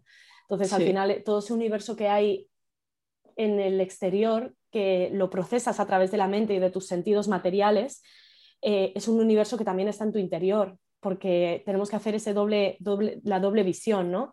Em, desde tu trabajo personal de saber quién eres y la introspección tan absoluta que debes tener en ti hacia cómo procesas en este videojuego, ¿sabes? Mm. Yo siempre lo veo como que somos avatares donde nuestra alma está pilotando en el interior. Y es un videojuego de puta madre, pero hemos venido a jugar, ¿sabes? Sí, yo siempre digo lo mismo, de hemos venido a jugar cada pantalla, o sea, cada momento de vida es una pantalla, incluso con, el dinero, ¿no? Yo cuando recibo mucho dinero pienso, mira, se me ha abierto otra pantalla del juego, ¿no? Ahora con este dinero, ¿qué puedo hacer? Total. Vamos a jugar. Sí, sí, sí, sí, sí. Y es un poco, que yo para mí el dinero es un poco, ¿qué puedo hacer para la sociedad con mi abundancia? Mi abundancia, mm. La abundancia de mi ser es la abundancia de todo mi alrededor. O sea, mis amigas, por ejemplo, pues em, les ayudo muchísimo con su propósito a, través de mi abundancia, ¿no? Em, también intento hacer ayuda social a través de mi abundancia. Eh, la ayuda, por supuesto, sexual, ¿no? Cuanta más abundancia tengo, más puedo invertir en la lucha y por lo tanto más puede crecer esta lucha y más inevitable e imparable será. Entonces yo lo veo el dinero de esta forma. Son es una herramienta de, lucha en un sistema que se mueve por el, por el dinero, en un sistema capitalista. Y sin duda es una de las herramientas más poderosas que tenemos como seres eh, que estamos en, eh, luchando por el cambio ¿no? y el, la ruptura de la estructura sistémica que, nos está oprimiendo a este nivel. Y no ¿tú qué te sientes líder? O sea, tú te sientes líder, empoderada, ¿no? O sea, al final eres emprendedora, eres empresaria, tienes empresas Claro, es como que ya estás en este rol, ¿verdad? Y podrías decirme tres características que tiene que tener sí o sí una emprendedora abundante. tres características, wow, qué, difícil. Em, vale, mira, se me viene la primera a la cabeza es equipo. No sería quien soy sin, sin mi equipo, sin duda alguna. O sea, para mí el equipo ha sido algo súper importante porque yo no sé de todo. Y, por ejemplo, a nivel empresarial, yo, yo soy visionaria, ¿sabes? Yo veo lo que quiero hacer y veo, ¿sabes? Estoy proyectando una idea y tengo muchísima visión futurista y soy muy visionaria, pero luego esa visión no necesito a gente que me ayude a materializarla, porque a lo mejor alguien es mucho más, está mucho más enfocado en el ámbito empresarial a un nivel documentos, tal, burocrático en ese sentido. Eh, otra persona está más enfocada en el ámbito community manager, como me, me está pasando, tengo una community manager Maya que es alucinante, ¿no? Y entonces me ayuda a bajar todo eso. Eh, Elena, que es la persona que me ayuda con todo el tema de mails, tal, no sé qué, que me agenda todo y demás. Entonces, tengo un equipo que me sostiene para que yo siga siendo visionaria. ¿Sabes? Para que yo siga creando, ideando. Y un equipo que también, como dice mi mentor de negocios, Alex, que yo le llamo futuro marido, em, un equipo que me ayuda a, a que Noemi Casquet no se coma Noemi Casquet, no rompa mi casquet, ¿sabes? Porque hay un punto que creo que necesitamos de esa red para que no se nos vaya la cabeza y que no me autodestruya yo a mí misma. Entonces, ese equipo para mí es, es son mi equipo de primeros auxilios, no sería quien soy ni tendría lo que tengo si no tengo a estas personas a mi lado. Y esto es muy importante, muy, muy, muy importante para mí, rodearte de gente, porque tú sola puedes llegar a un, a un punto, pero tú sola, tú empujada por, y acompañada por tantísima gente, puedes romper muros, puedes romper muros. Entonces, eso, para empezar, para mí es lo eh, imprescindible, el equipo. Y un equipo que también crea en tu lucha, sobre todo cuando tienes una lucha social. Que lo sienta también. Que lo sienta. Y, eso es, y ahí entra tu papel de líder también, mm. de mantener a esa a esas personas motivadas en tu lucha. Claro, transmitir esa visión también. Total. Como tú la tienes en tu cabeza, transmitirla en palabras para que las personas lo entiendan y, lo comprendan, lo, lo, lo absorban. Total, total, total. Y a lo mejor ese equipo, pues yo que sé, a lo mejor es esa persona que te ayuda con la comida o a lo mejor es esa persona que también forman parte de tu equipo. O sea, las amistades también forman parte de tu equipo. Tener una red afectiva fuerte y consolidada donde tú puedas expresarte en los momentos jodidos, porque los hay y muchísimo, es tu equipo también, es tu equipo. Entonces, para mí eso es lo más importante. Otra de las cuestiones es la resiliencia. Eh, te van a pegar una cantidad de hostias que no te puedes ni llegar a imaginar. O sea, vas a fracasar, asúmelo. Tengo una frase justo cuando salgo cada día de mi puerta al lado, tengo así como eh, una frase enmarcada de un posit que me llegó gracias a un amigo, Alberto, que mm, era el director de Interview, de la revista Interview. Y un día pues me, me envía un paquetito a casa, yo estaba en la mierda y porque había fracasado. ¿Vale? O sea, para mí había fracasado, estaba muy mal y de repente abro el paquetito y me, justo me llegó un posit de una foto a un posit enmarcado, ¿vale? Que pone que el fracaso no se te suba a la cabeza. Y eso lo tengo desde hace años y ahora lo tengo al lado de mi puerta porque creo que el fracaso, si se te sube a la cabeza, es peor que el éxito. O sea, te puede... Te, hunde. Te hunde. Te hunde. Sí, te hunde. Entonces, una, y la resiliencia es lo que da frente a, ese fracaso, cuando de repente tienes ese poder de aguantar, eh, de sostener y de seguir y de, eh, de autoescucha también, porque de repente llega un punto que dices, vale, necesito como pararme aquí, respirarlo, no hace falta que siga avanzando y cuando esté preparada sigo y sigo. Mm. Y sigo. Entonces creo que esto es súper importante, ¿no? En mi caso yo creo que, que también la resiliencia eh, es lo que a mí me hace que a medida que me voy dando hostias y voy cayendo y voy cayendo, me vuelvo a levantar y cuando me vuelvo a levantar, no me levanto igual que cuando me caí, me levanto muchísimo más fuerte. Entonces, eh, ese levantarse hace que la lucha sea imparable porque yo soy invencible al final y eso es la resiliencia sin duda. Y el tercer consejo es el despertar de la conciencia, claramente. A medida que vayas teniendo más abundancia, a medida que vayas teniendo más impacto, a medida que vayas asumiendo más responsabilidad, despierta esa puta cabeza, despierta esa puta alma, despierta todo tu ser, ten conciencia de lo que estás haciendo, por qué lo estás haciendo. De verdad que para mí la, la, espiritualidad es uno de los pilares más importantes de mi vida y una de las herramientas como empresaria imprescindibles, imprescindibles sin duda, porque si no se me iría la cabeza, te lo digo en serio. O sea, se me iría muchísimo la cabeza de la lucha, porque es muy fácil que se te vaya, es muy atractivo que se te vaya la cabeza. Y está demostrado que hay mucha gente que se le va. Entonces, para mí estos son tres, los tres pilares, el equipo, la resiliencia y el despertar de la conciencia. Me encanta. Los que te podría dar 30, ¿sabes? Pero... Ya, sí, sí, sí, podías, seguir, ¿no? Pero... Sí, pero estos son los básicos para mí. Mm. ¿Y qué le dirías a una persona que está empezando con un proyecto? ¿O qué le dirías a, la Noemí, ¿no? que está empezando, qué le dirías? Wow, que siga. Si es que se lo digo a la de hoy, se lo digo a la de ayer y se lo dirá a la de mañana, ¿no? Que siga. No, y se lo dijiste, ¿no? También en el momento. Se lo dije, sí, sí. Mira, hubo un punto de muchísima inflexión en mi vida que yo ya estaba cansada de luchar, me estaban timando por todos lados, porque a mí me han timado, lo que no está escrito. Eh, ¿Por qué? Bueno, porque cuando no tienes conocimiento de ciertas cuestiones, pues hay gente que se aprovecha de ti, ¿no?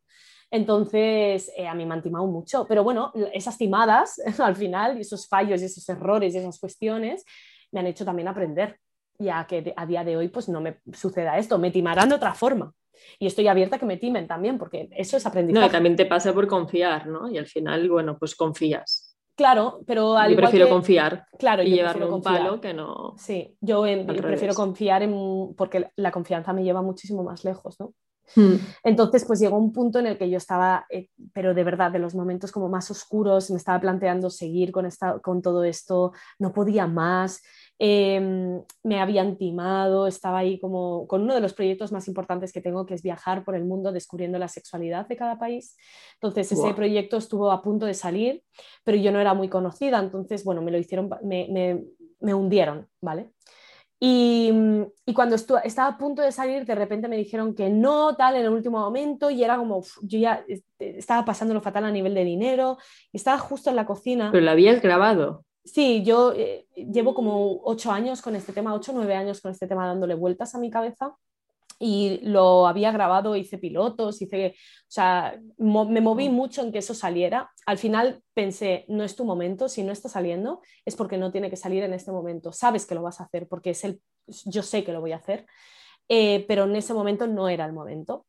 Así que, pero también fue el momento para aprender muchas cosas, entre ellas eh, el aire que me da esta lucha, ¿no? Y de repente cuando estaba en la cocina y estaba yo ahí como, ¿y si tiro la toalla ya? ¿Sabes qué sentido tiene todo esto? O sea, me están obstaculizando un mogollón, todo, todo por hablar de sexo. Estoy pasándolo realmente muy mal con el dinero. Yo tuve que vender el oro que me dio mi madre de joyas que tenía ella, lo tuve que vender para 200 putos mierdas de euros porque no tenía ni para comer. O sea, yo he pasado, tenía que comer arroz y pasta porque era lo único que me daba la, la, la, vida. No me podía permitir cuestiones pues mucho más caras, como puede ser, pues eh, en ese momento comía, comía carne y pescado, como puede ser la carne y el pescado, como pueden ser elementos básicos, ¿me entiendes? Era puto arroz. Entonces, em, pues esto también, o sea, al final era como, pues intentar seguir y seguir y seguir. Y cuando estaba en la cocina, me vino así también, me cayó. ¿Y si la próxima es la victoria? ¿Sabes? Oh. ¿Y si en la próxima batalla consigo la victoria? ¿Vas a dejarlo ahora? ¿Sabes? Después de tantos años, ¿no? Después, de tanto luchar, después de tanto joder y volverte a levantar y decir, aquí estoy otra vez, vamos a volver a intentarlo y volverte a caer y volverte a levantar, y si después es la que consigues vencer y avanzar. Y esa fue mi máxima obsesión. Entonces, al final eso es lo que dije, ostras, ¿y si voy a tirar ahora la toalla y de repente doy el, el paso, ¿sabes? Y efectivamente, di el paso.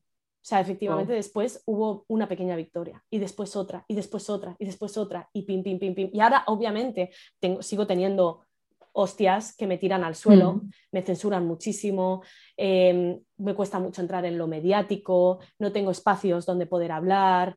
Eh, bueno, no, realmente personas que, que están a mi nivel en ese sentido, tanto de seguidores como de poder social, etcétera, tienen muchísima más abundancia económica y a muchos niveles que yo, ¿no?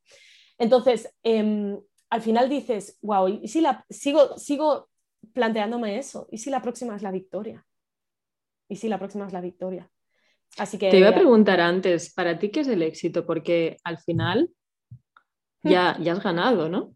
¿O no has ganado? ¿O no sientes que has ganado? Yo siento que no he ganado. O sea, para mí tengo una distorsión sistema, sistémica del éxito, sin duda alguna. Para mí el éxito es pues abundancia económica, reconocimiento público, o sea, la fama. Para mí son cuestiones que también nos han metido y tengo muy mm. implantadas en mi cerebro y me cuesta mucho eh, lidiar con ellas, ¿sabes? Muchísimo pero me gusta mucho rodearme de gente que su perspectiva de éxito la, tiene muy distinta a esta porque siento que yo la tengo distorsionada.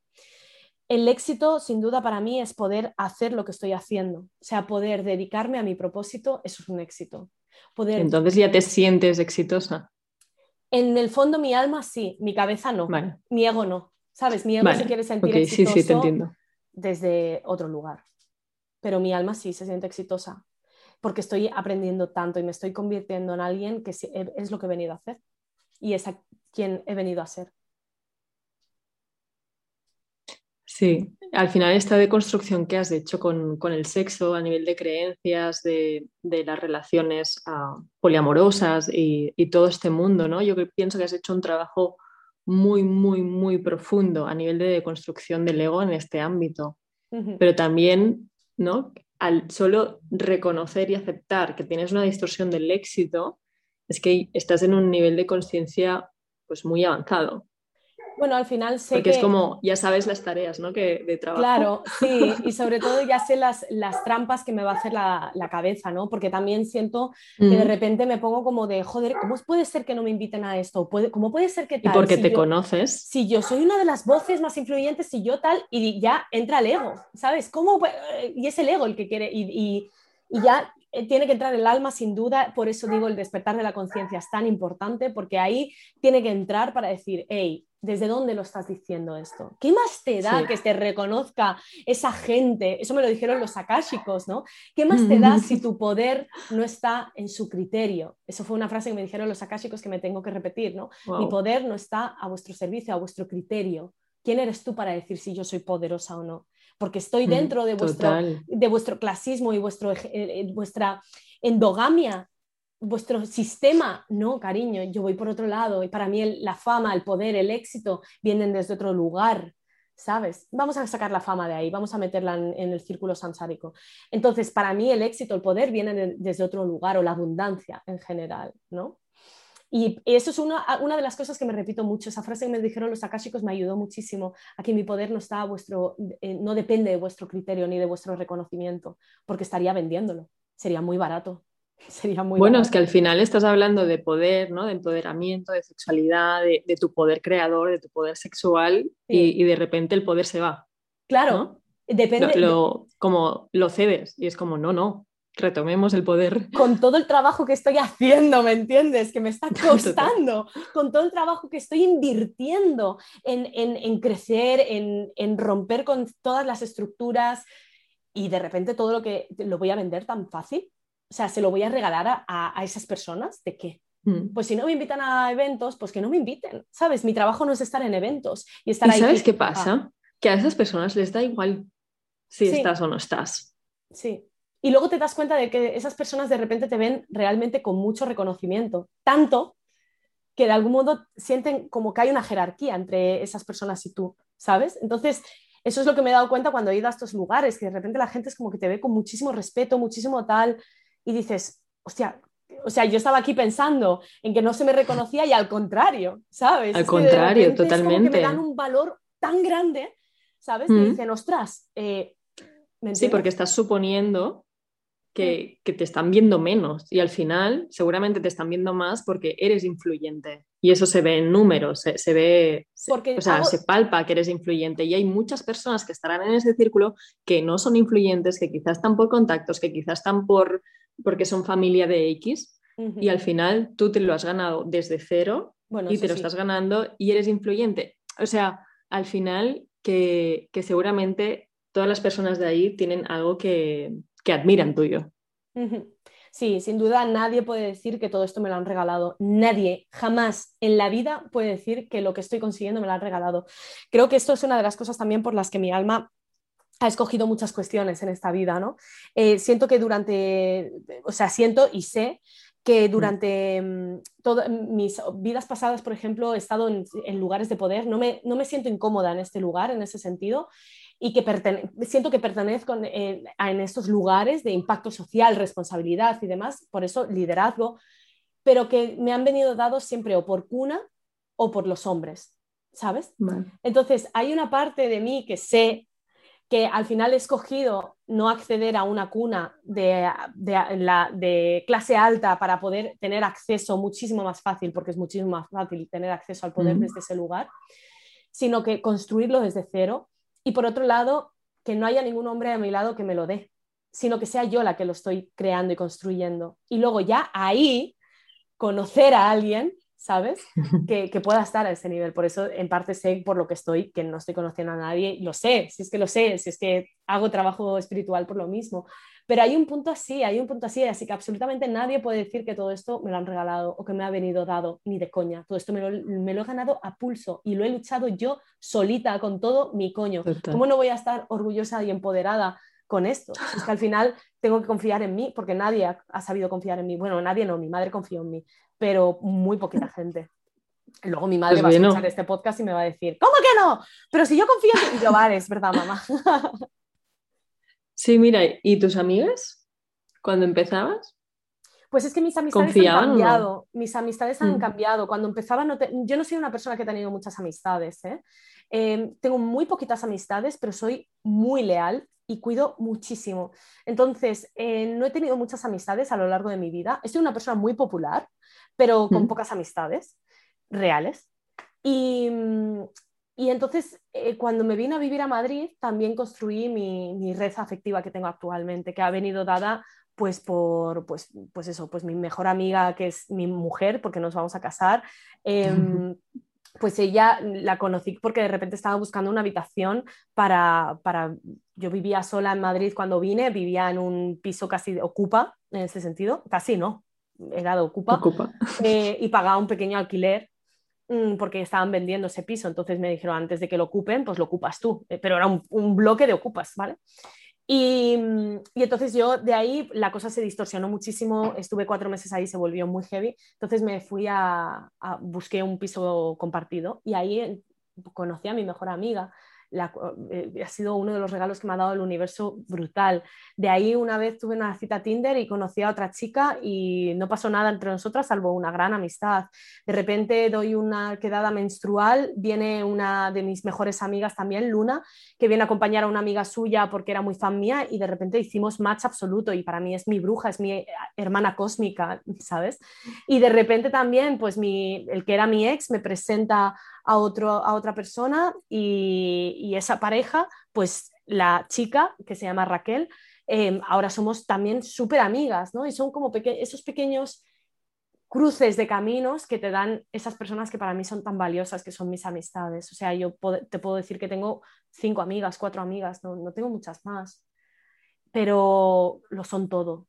O sea, lo son todo, todo para mí. Em, son una estructura y una base tan grande en mi vida, de verdad, que es que cómo no voy a ser leales, cómo no voy a cuidar si es que están por encima, ¿sabes? Es que sin ellas sería muy difícil, muy difícil sostener todo esto. Y bueno, sí, al final necesitamos a alguien, ¿no? Que, que nos sostenga. No, sin duda O sea, estás sosteniendo tanto Mucho. negocio, comunidad, muchas cosas. Necesitas apoyo. Por otro lado, que, que Mm. tengas tu momento de, de que te sostengan, Mm. de A tú ver, no siempre sostener. Yo llevo la mochila, yo siempre digo lo mismo, yo mi mochila es mía. Yo no quiero darle la- mi mochila a nadie. Mi mochila es mía y cada vez pesa muchísimo más porque cada vez eh, voy cargándola de más cosas y voy sosteniendo más peso de muchas historias, ¿no? Entonces, cada vez pesa mucho más, pero la red afectiva tiene que ayudar desde atrás, ¿sabes? En ese sentido, a tu lado, ¿no? Que te aguanta un poquito la, la, la mochilita, ¿sabes? Tú la sigues llevando, pero te aguanta por detrás la mochilita. Y es ese descanso en las manos de, de esas personas, ¿no? Que puedas compartir, que puedas expresarte, que te puedan acompañar, que te puedan nutrir, que te puedan cuidar. Es que son tantas cosas que luego cuando sueltan la mochila no pesa tanto, porque tú estás muchísimo más fuerte. Has descansado en ellas. Sí. Yo pienso ahora que estabas diciendo antes al principio que te- estabas transformándote. Yo pienso que, que luego, ¿no? Más adelante, no, no creo que sientas tanto peso en la mochila. Quizá, quizá disminuye, ¿no? Bueno, me estoy entrenando para no sentir- sentirlo. Exacto. Claro, final- te- estás creando la capacidad para... fortaleciendo. Al final, cuando de repente al principio te tiemblan las piernas, ¿no? Y dices, hostia, no, me voy a caer y puede que te caigas con todo esto, pero te vuelves a levantar y de repente entrenas. Es entrenamiento Sí. todo.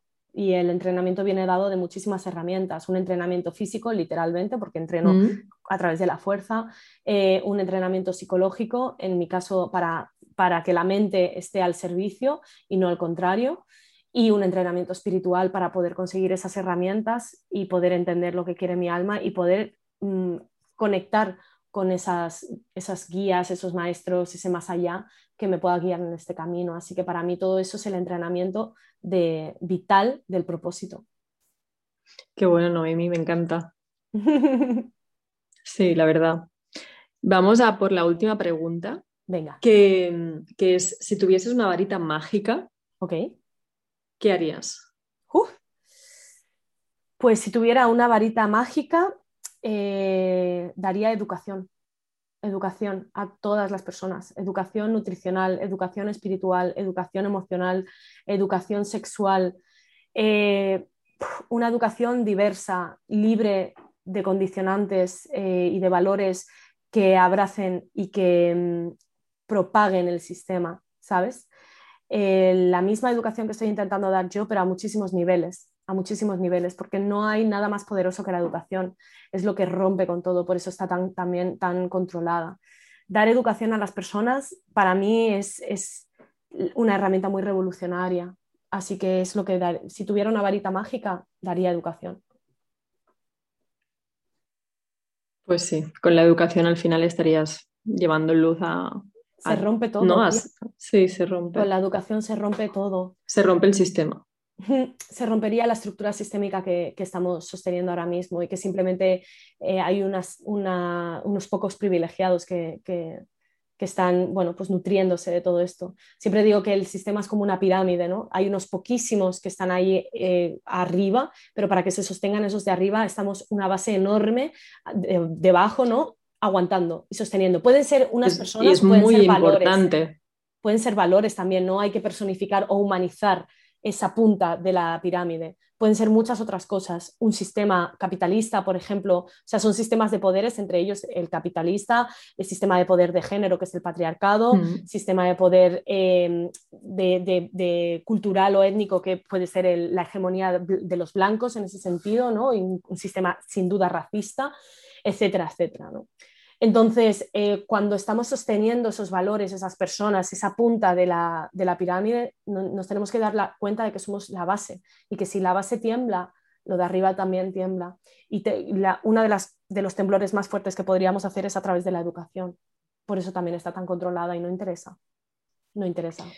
Y es muy importante eso, que las personas, ¿no? Y las personas también que están escuchando este podcast, que sepan que muchas veces están sosteniendo un sistema. Sí. Sí. Un sistema, igual que yo lo he sostenido o en momentos lo puedo llegar a, a seguir sosteniendo, ¿no? Pero ser consciente ya de que hay un sistema y de que tú estás haciendo que ese sistema aguante. Sí, sin duda, es que al final, por eso, cuando hablábamos del éxito, por supuesto yo sé que al final eh, esa visión del éxito tiene parte de, ese valor sistémico, y que lo, pero no quiero sostenerlo, tengo que trabajar en dejar de sostenerlo. Y, y pasa lo mismo con todo, al final es preguntarnos por qué hacemos lo que hacemos, para quién estamos haciendo lo que estamos haciendo, para qué estamos haciendo lo que estamos haciendo. Es que son como muchísimas cosas. Entonces, em, es muy importante las preguntas y las, respuestas que te puedas dar. Para mí, el primer paso para el despertar de la conciencia, que hablamos siempre de esta forma como tan intangible del despertar de la conciencia, es preguntarnos cosas. Desde, ¿por qué me cepillo los dientes a las 9 de la mañana y no a las 8? ¿Vale? O sea, o porque me depilo. O porque me depilo, sí, o porque me maquillo. Porque quiero, o porque, toca. Claro, o porque de repente em, pues yo qué sé, desde ese punto hasta por qué le estoy dando más valor a un hombre que a mí. Eh, ¿Por qué de repente cuando tengo que poner una estantería llamo a un hombre y no me fío de una mujer? ¿O por qué cuando, sabes, o hay tantas cuestiones, o por qué de repente cuando hay abundancia económica pienso en esto, o cuando hay tal, o por... Es que son tantas preguntas. Tantas cosas, sí. Toda nuestra existencia te va a dar las respuestas de lo, del lavado mental y todo lo condicionario que tenemos nuestro imaginario social, cultural, relacional, sexual, a muchísimos niveles. Ese imaginario que todavía nos sigue sosteniendo el procesador de la mente. Es como que te han puesto un chip que no te corresponde, que no es tu chip, es un chip ya que nos han puesto absolutamente todos, ¿sabes? Para que sigamos procesando la realidad de la misma forma, para que el sistema siga girando de la misma forma. Totalmente, son programas mentales que tenemos ahí incrustados y que simplemente, si te das cuenta, los puedes ir cambiando y, tu realidad cambiará y la realidad del mundo también cambiará. Y poco a poco, entre más personas, vamos sosteniendo un sistema de, luz, ¿no? de más amor y, sí. Sí, es que tenemos menos que ser, dual. Tenemos que ser hackers al final, ¿no? Hackers de este, hackers mentales. de este sistema. Somos hackers de este sistema y nos tenemos que convertir cuantos más hackers, pues más, más brecha haremos. Por eso parte de mi trabajo también es esa educación, porque creo que la mayor brecha y, lo, y el, todo lo que le da esa, ese poder al hacker es saber hacerlo, saber hacerlo. Y eso te lo da la educación. Totalmente. Pues muchas gracias, Noemí. Mm, ¿Tienes alguna pregunta que me quieras hacer? Nada, que sigas, por favor. Más que pregunta es animarte a que sigas. Me encanta, me encanta muchísimo tu trabajo, lo valoro mucho. Creo que también es un trabajo muy valiente, eh, porque al final cuando hablamos de espiritualidad, de la forma en la que hablamos ¿no? y de esas herramientas no tangibles o para, para el ser humano, porque la espiritualidad no es tangible de una forma material, exactamente o explícitamente es muy difícil eh, sostenerlo también. Entonces, simplemente te digo que, sigas, porque seguramente te habrán eh, desvalorizado muchísimo tu discurso, tu trabajo, se habrán reído muchísimo de ti, se habrán pasado muchísimas cosas, ¿no? De estáis todos locos, es que esto es mentira, es que solo quieres ah, el de la gente. Todo eso sé que tú ya has pasado, ya, ya has traspasado esas barreras seguramente, pero, pero desde mi postura es, ah, pues que siga, que siga tu alma, por favor, con ese propósito. Muchas gracias. Y creo que todas las personas que te escuchamos y que te seguimos, te lo, te lo valoramos y te lo agradecemos muchísimo. Pues muchas gracias, Noemí. Y también te digo lo mismo. Sigue y, en momentos de bajón estoy aquí por si quieres que, que te lo Mismo. Y, y, sostenernos, ¿no? Entre todas. Sostener la mochila un poquito, sí, es importante. Sí. Muchas gracias Real, por tu trabajo, de verdad, por tu lucha por cómo lo vives y por ser tan apasionada y, también llegar a tanta gente, estar despertando a tanta gente, a, millones de personas, que, es lo que el mundo necesita ahora. Así que gracias. Gracias a ti, mi amor. Jo, qué bien. Gracias, guapa. Me ha encantado. Gracias, bella. Te mando un beso enorme. Igual. Mil un gracias. bien grande.